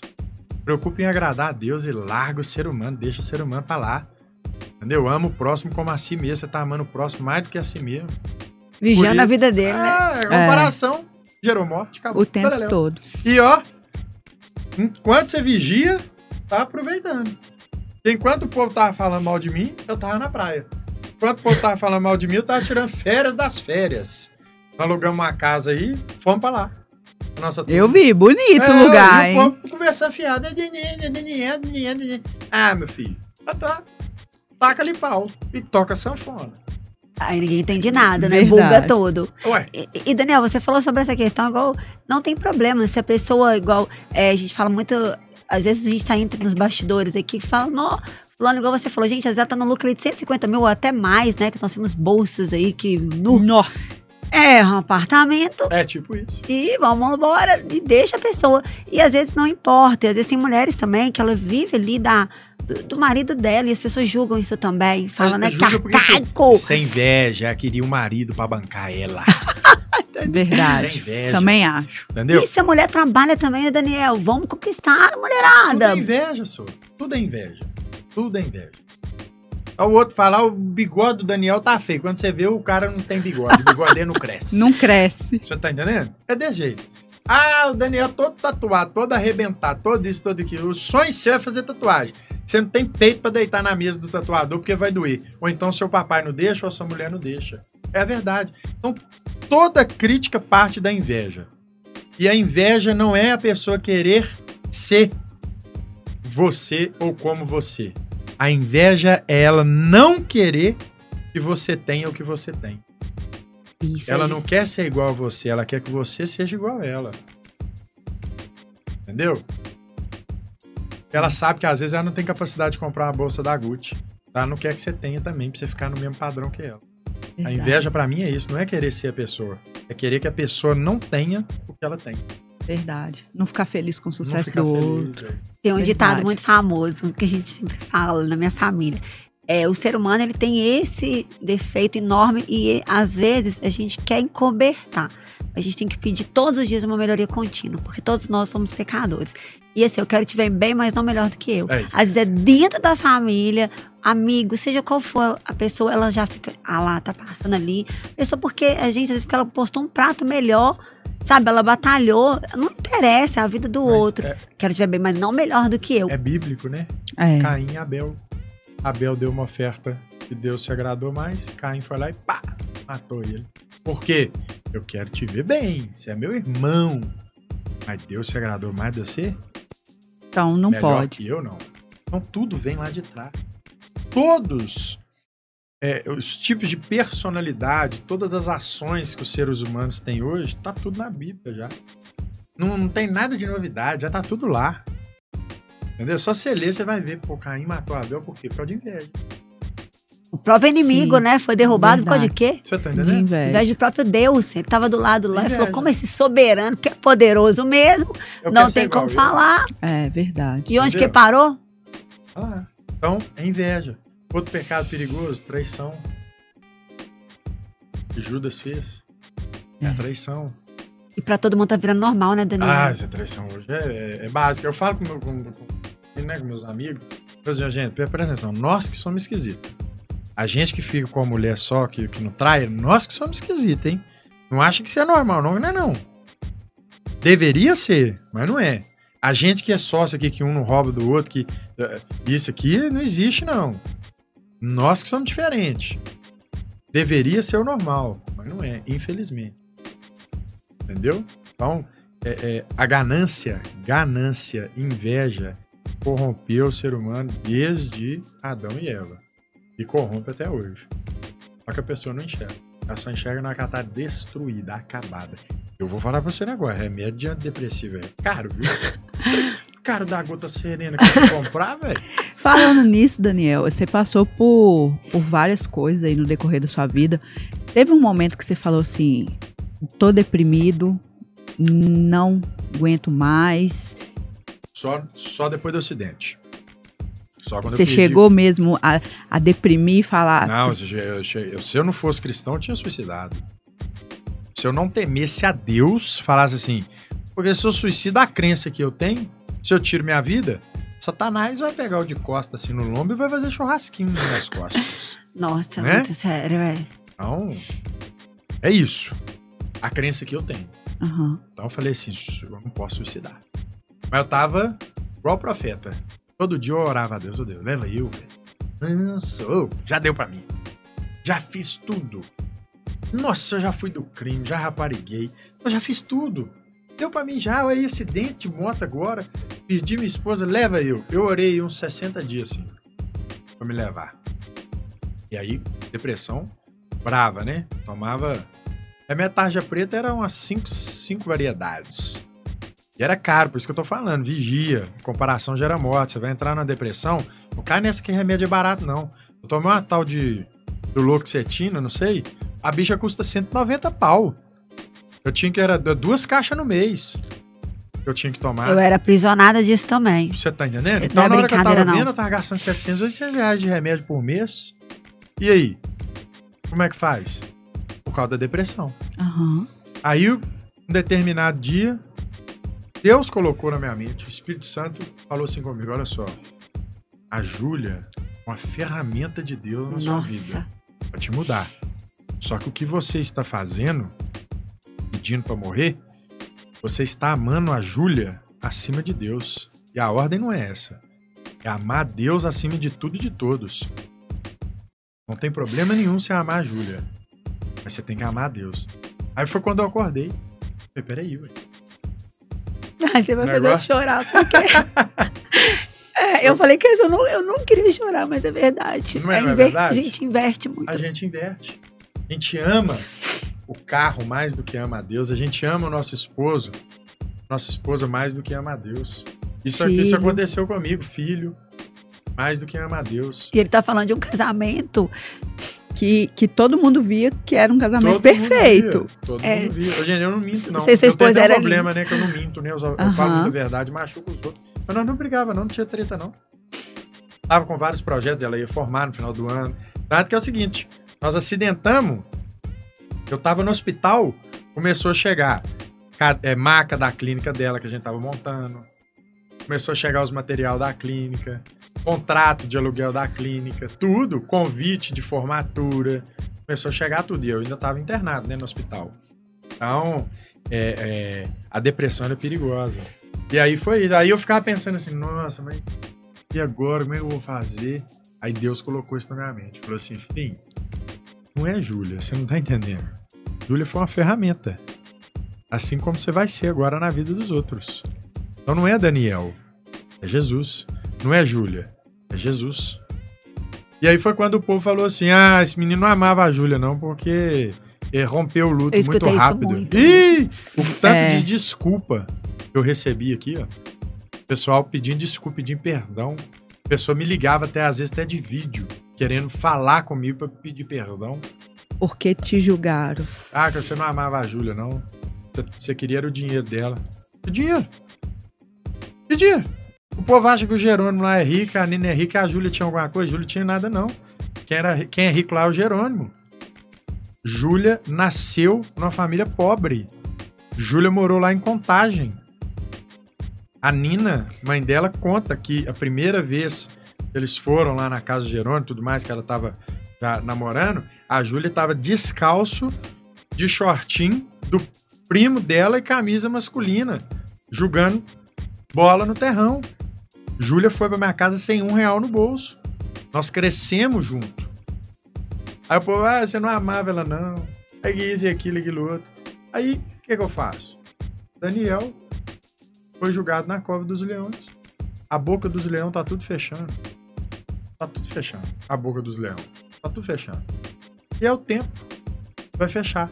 Porque até o momento do acidente, eu honrei a Júlia. Honrei. Pode levantar qualquer caso. Pode levantar qualquer assunto que não tem. Não tem coré-coré. Quem conviveu com a gente sabe. Inclusive, a própria mãe dela fala: foram os cinco melhores anos da vida da minha filha.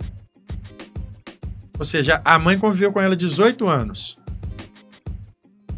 Falou que os cinco anos melhores da vida dela foi quando ela estava comigo. Ou seja, foi melhor do que quando estava com a família, porque às vezes ela tinha que sair para trabalhar, aquela coisa toda. Coisa de família. Não, esses dois eram uma conexão maravilhosa. Era uma conexão Sim. pesada. Então depois disso aí eu assustei. Mas eu peguei com Deus. Porque... E aí a paz que habita em mim é a paz que transcende todo entendimento. E aí confunde, né? Nossa. né? É, que transcende todo entendimento. Verdade. A cabecinha do ser humano não, não consegue entender essa paz que eu tenho. Não consegue entender. Só vai entender quando entregar a vida para Jesus. Aí vai entender, vai falar assim, agora entenda. E é difícil, né, Daniel? Daniel? Porque para entregar ah, a vida para Jesus. Ih, tem muito, é muito não. difícil. Não é fácil, não. É o pessoal o acha, acha que, que é... caminhar com Jesus é entregar, não. A diferença é muito grande. Existe uma diferença muito você entregar a vida para Jesus. E eu foi nessa cilada aí, né, cilada do bem, que eu acho que aconteceu tudo, né? Porque eu sempre orava a Deus, sempre orava não, sempre oro a Deus. Porque minha vida é sua, faz o que você quer. Eu aguento o rojão, eu tô aqui para te servir. Aí quando eu comecei a entrar em depressão, tomar muito remédio, aquela coiseira toda, eu tinha que tomar 10 gotinhas de Rivotril pra dormir, né? Aí o povo me dava 10 gotas, eu dava de migué. Não tomei ainda não, pra tomar mais 10. Ah, por quê? Eu queria ficar apagado para não lembrar de nada. Lelé. Aí o dia que o Espírito Santo de Deus veio e colocou isso na minha, na minha mente, eu parei de tomar os remédios. Eu tenho a mensagem do meu médico falando assim, Daniel, isso aí não é, irmão, brincadeira você tem que desmamar. Eu falei assim: quem desmama é cachorro e vaca. não tem negócio de desmamar comigo, não. Eu parei de tomar todos os tarja preta. Morfina, metadona, duloxetina, rivotril. Parei de tomar tudo, doutor. Já era. Parei. Aí voltei, acelerando. Aí foi quando o povo começou a ficar doido. Assim, ih, esse menino aí gostava de Júlia. Ih, esse menino doido, doido, doido, doido. Aí acelerando, acelerando. Hoje eu tomo um rivotrilzinho, só dá dor. Dói demais a mão, Uhum. Então, eu teria que tomar morfina todos os dias, ou metadona. Porém, o colateral dele é muito grande, né? O efeito colateral é muito grande. E, e a chance do vício também é muito grande. Então, teria que tomar, mas aí eu falo, doutor, e esse eu não vou tomar, não. O colateral que, que bate em mim, aí eu tomo um Rivotrilzinho suave, só... Né? É, é, é homeopático que a gente fala, é. mas só para segurar a dor, porque a mente, o coração e o espírito tá blindado pelos amém. amém. Nossa. Nossa.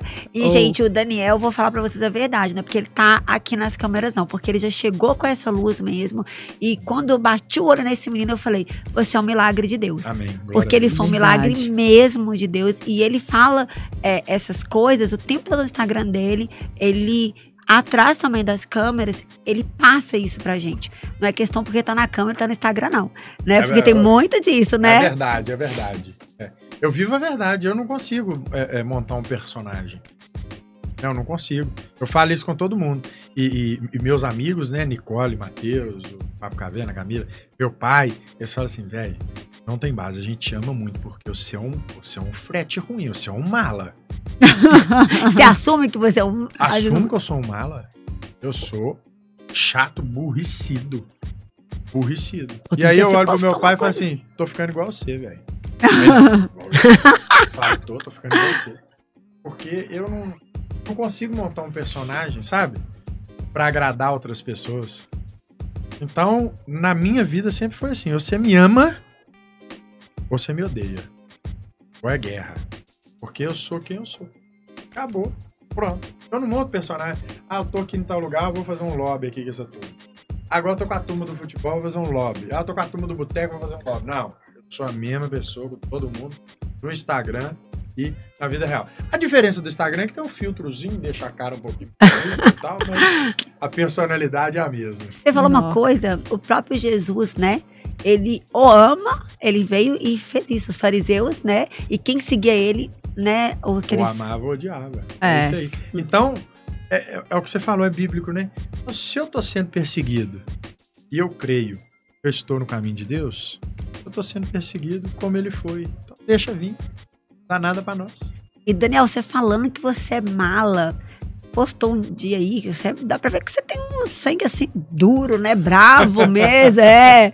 E aí você postou que você mexer com a sua família, você vira um bicho. O que, que você quis dizer ali naquele momento ali? Porque você é bravo, dá pra é, ver mesmo ali. É, eu, eu. Mexeu com os meus, o trem fede. Se precisar sair pra porrada, a gente vai. Com a é quebrada, a gente vai também. Entendeu? Eu. Eu é, eu já fui muito doido, né? Já fui muito doido. Já fui muito doido. Então, se mexer com a minha, com a minha família, eu acho que o instinto é bicho aparece, né? Então, é matar ou morrer. Eu sou capaz de matar pela minha família. Então, eu, tranquilamente. E não adianta os hipócritas virem falar, ah, isso aí você tá no século XXI, isso aí é coisa de 1980. Não, não, não, não. A palavra de Deus diz. Ele não trouxe, ele não veio para trazer sua paz. Veio para trazer espada. Espada é a palavra dele. Então, meu avô faleceu inclusive 15 dias antes da Júlia, Tinim. Ele falava o negócio seguinte: anda certo, que você nunca vai arrumar confusão. Então, dificilmente eu vou ter que matar pela minha família, porque minha família anda. Meus amigos andam certo. A gente anda certo. Então, pra pessoa vir, é, aí é o capiroto. Aí primeiro a gente tenta expulsar o demônio. Se não der, cobre na porrada, entendeu? Que aí é a treva mesmo, é o capiroto. Porque a gente não faz mal pra ninguém. A gente é de boa.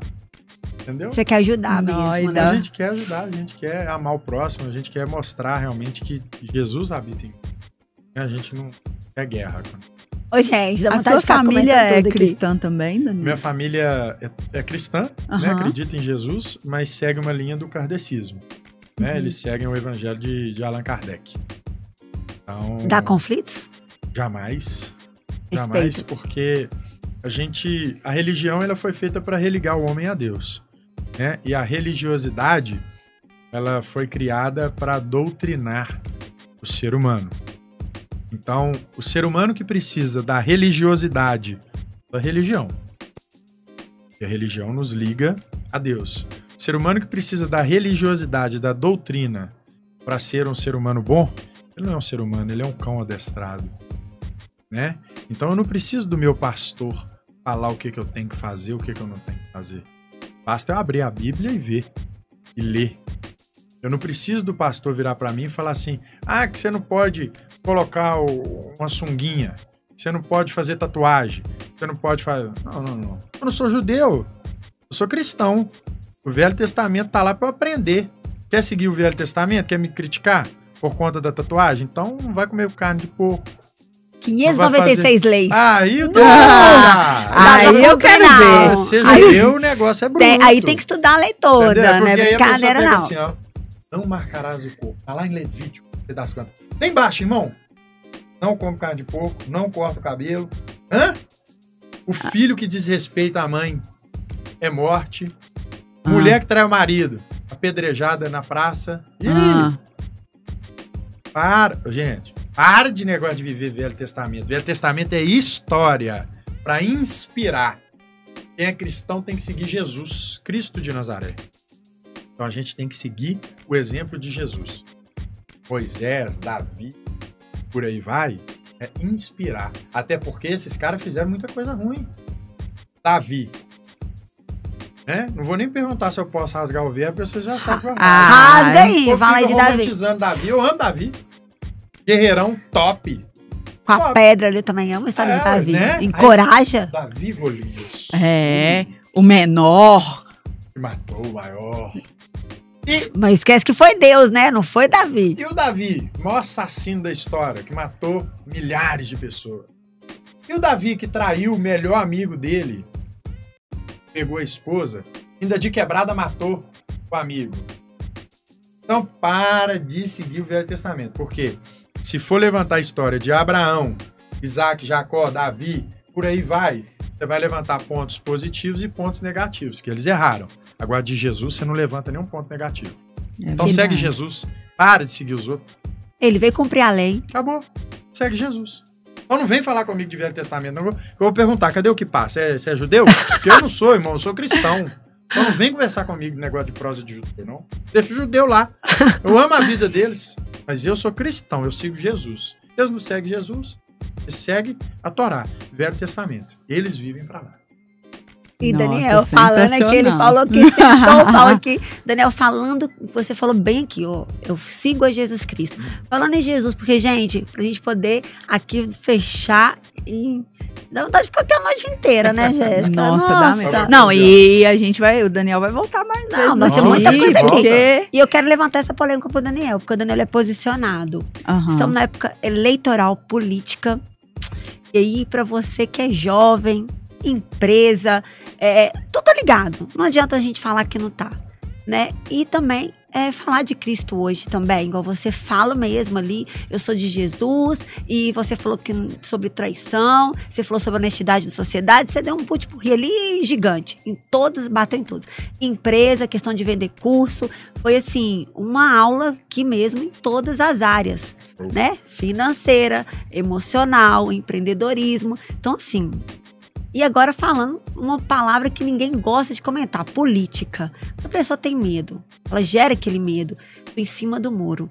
Não vou falar questões aqui de político, nada, mas eu quero falar sobre o lado cristão. Você acha que isso hoje, ser posicionado no cristianismo, é complicado na questão política? É. É complicado. É complexo. Mas Jesus falou: No mundo tereis aflições. Relaxa, filho, eu venci o mundo, você também vai vencer. Então, o que fica no meio do muro é um banana, né? É um, é um, é um Zé Ruela. Porque fica, fica no meio do muro. Ele tá vendo os dois lados. Aí você sabe o que acontece? Olha, vamos fazer uma analogia. Você tá no muro. Você tem um lote. Do lado de cá, só pessoas do mal. Do lado de cá, só pessoas do. Aí? Quem segue a Jesus, quem não segue a Jesus. Ah, Daniel, você tá falando que quem não segue a Jesus é do mal? Tô, não respeito sua religião. Eu sou cristão. Você segue a Jesus? Maravilha. Para mim não importa se você é candomblé, da umbanda, do kardecismo, nada. Você segue Jesus Cristo? Maravilha. Tamo junto. Não segue Jesus Cristo?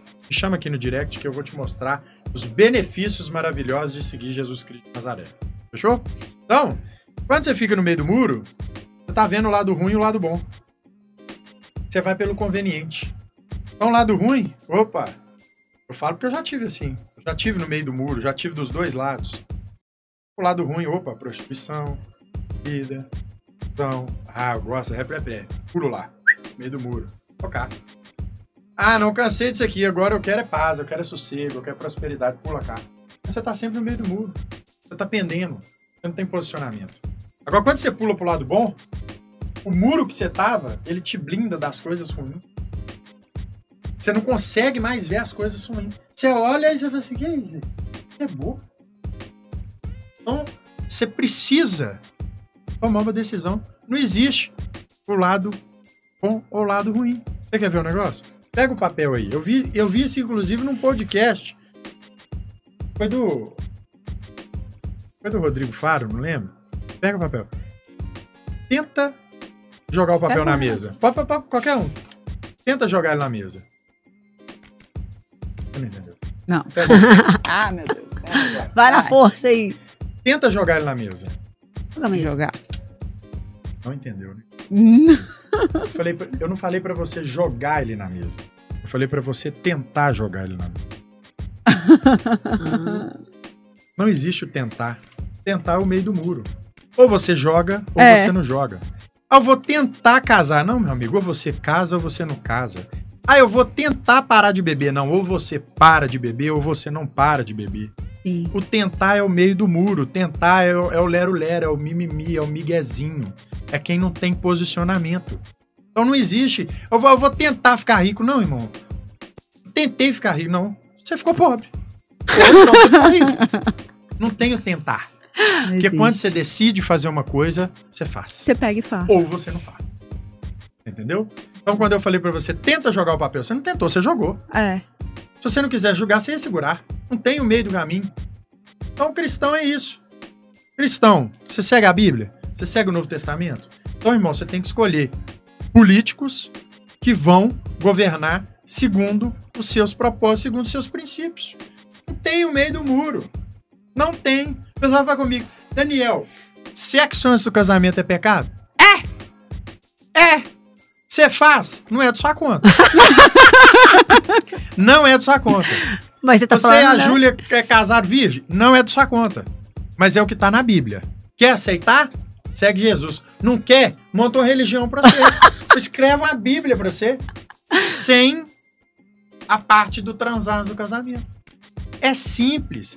Então não adianta o cristão, na hora da política, falar assim: ah, não, não converso sobre política. Por isso tá a bosta estranha aí, ó. Verdade. Porque ninguém conversa sobre política. Se conversasse, o negócio ia andar melhor.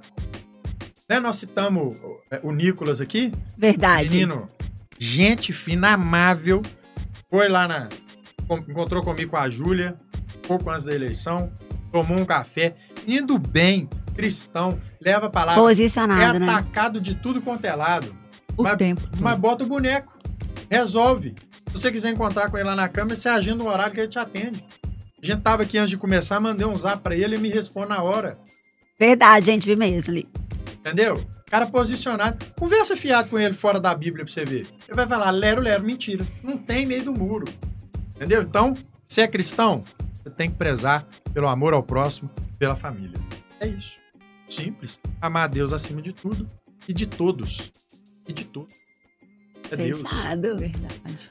E, Nossa, Daniel, ótimo isso aí, né? Até bom, porque fica bacana para as pessoas, né? Às vezes elas querem ter mais uma noção, né? E você falou essa questão aí de religião também, questão de política, e nós estamos nesse, nesse tempo aí, né? Desse, e muita gente tem medo de comentar. É, então, porque, é, é por conta daquele negócio de querer agradar todo mundo.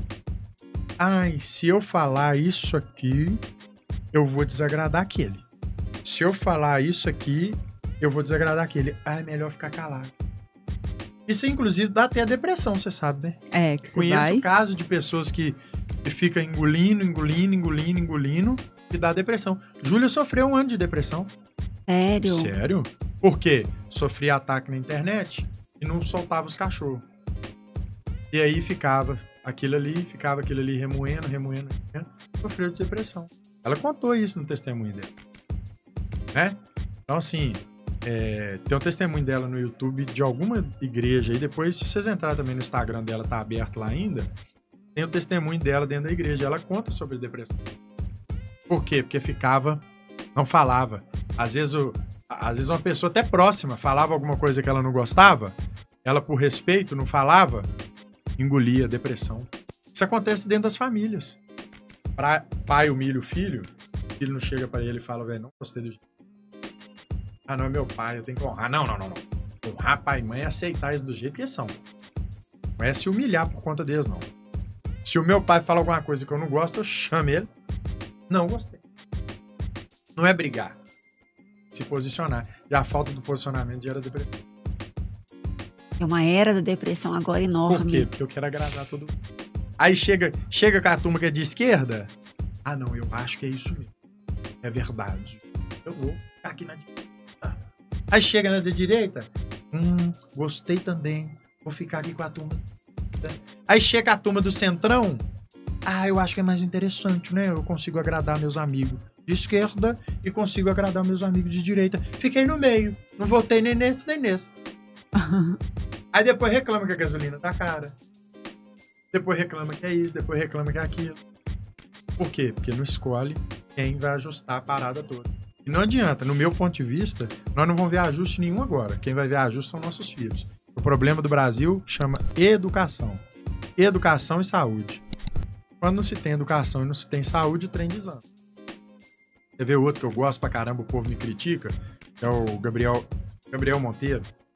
Ele é ah, bicho sim, doido. Ele é sim. bicho doido. Então, Hoje assim, ele, é, ele tá no, no, no ele tá na, na política. política. Você vê, o cara chega dentro dos hospitais do Rio de Janeiro, pessoa passando mal na maca, ele entra dentro, pá, pá, pá, os médicos dormindo. Ó. Você tá entendendo? Aí uma mãe com um filho no colo, o que, que ela vai fazer? Ela vai que, que, quebrar tudo. Quer quebrar tudo. Aí vai presa porque quebrou o patrimônio público. Não, não é assim, ué. Então o problema do Brasil chama educação saúde. Ah, Daniel, eu acho que é isso, eu acho que é aquilo. Tudo bem, você acha. Se eu achar uma coisa, o meu crer é outra. Consertou a educação, deu educação pro povo, deu saúde, acabou. Só alegria. Educação gera emprego, gera dinheiro, o mundo roda. Essa é a minha Verdade, nossa. Fantástico. E que ótima opinião, que foi realmente, isso casa muito. Eu também acredito que a educação, ela é o que vai mudar. E agora nós estamos na era do conhecimento, então as pessoas, os meninos estão vindo com essa sede de buscar. Então eu acho que é o futuro da, da geração, é a educação. E dá um recado para esses meninos aí que tá muito bugado também, muita informação na internet. Vamos ajudar os jovens porque eles são o futuro, né? E às vezes tantas coisas para eles, porque voltando àquele assunto da internet, do seu marketing digital e assim, finanças, é, o que, que você pode falar para os jovens que é, todo mundo aqui já teve a idade de achar eu sei de tudo, né? E às vezes é, um conselho muda uma, uma, uma um cenário inteiro. É. Eu acho que o conselho mais valioso, né, que eu tenho é, é seguir a Deus mesmo. Você pode ser inteligente, você pode ser sagaz, você pode ter disposição. Se você não tiver o Espírito Santo de Deus, você, você vai se ferrar inteiro. E sobre essa turma que vem da internet, o outro conselho que eu tenho é faça o que você ama. Não faça o que está na moda. Porque no final, pode ser só você e o seu negócio. E se for algo que você não ama fazer, ou seja, se for algo que você não curte fazer, você vai fazer mal feito, vai ficar quebrado. Então faça algo que você ama. Ah, mas o, o fulano ganha dinheiro com roupa. Eu vou lá trabalhar com roupa. Eu já fui assim, tá? Acabei de contar o caso do bar, né? Meu pai ganha uhum. dinheiro com bar, vou abrir um bar também. Ah, o fulano ganha dinheiro com roupa. Vou abrir uma loja de roupa.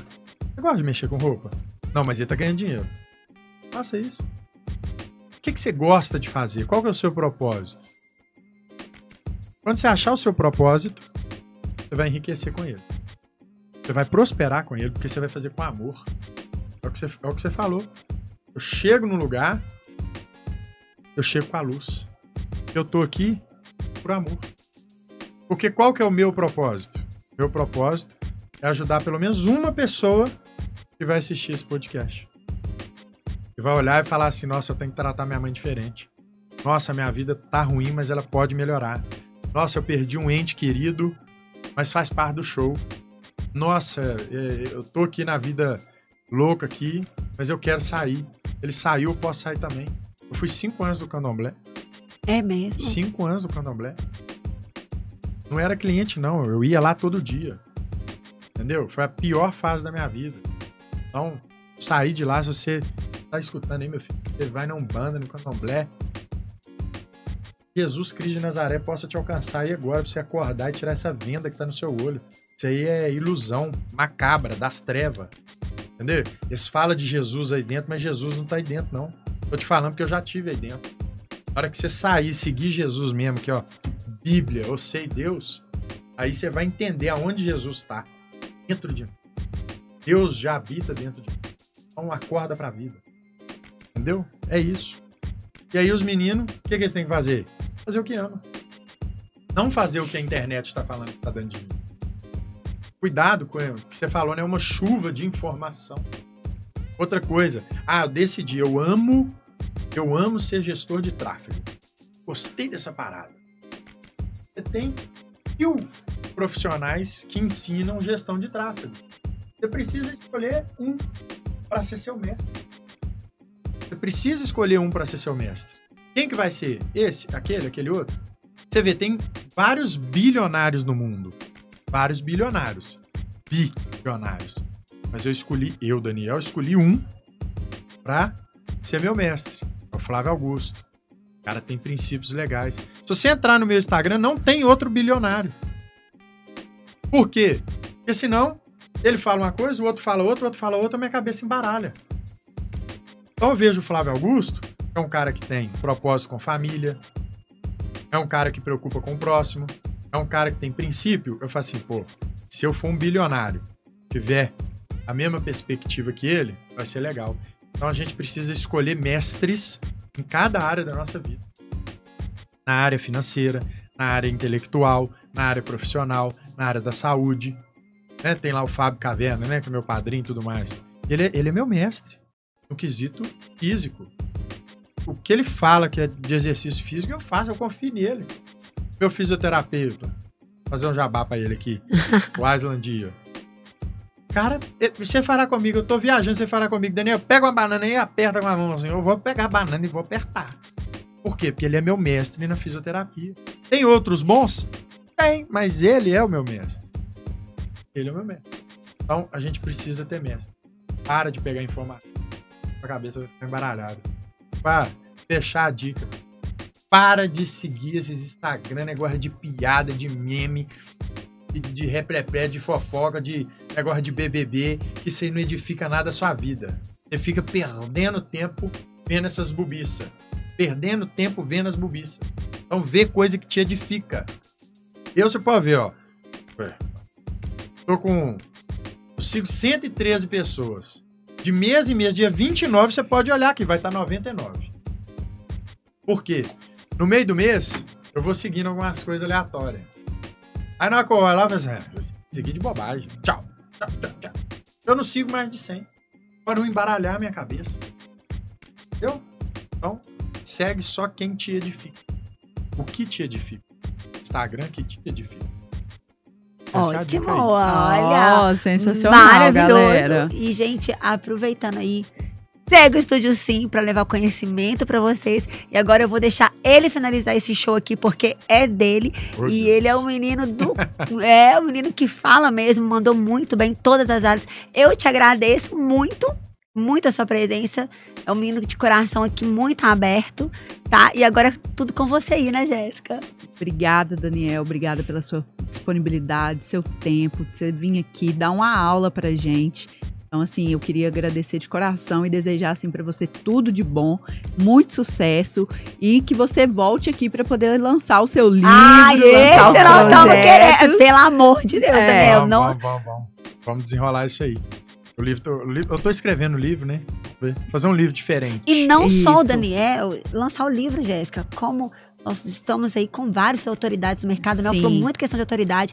Ele é autoridade no marketing de BH, Minas Gerais aí. Vamos, Vai né? dominando. E, e, né? e vamos reforçar. Gente, BH Minas bombando. E o Daniel falar dos cursos dele também aqui, voltar para falar do curso dele de marketing e falar do curso de finanças, que vai ajudar muita gente também, né, sim, né, Daniel? Sim. Esse é o propósito. E diversas aí, que ele tem um tipo enriquecedor aí. Né, Daniel? Agora deixa um podcast para ele fechar aí, porque, né? Show de bola. Meninas, obrigado pela oportunidade. Né? Para mim, é o que eu falei do propósito. Meu propósito não é marketing, meu propósito não é faturar dinheiro, não é fazer outras pessoas faturarem. O meu propósito realmente é ajudar o próximo na missão dele. Né? É ajudar a pessoa a encontrar a missão dela e se sentir feliz.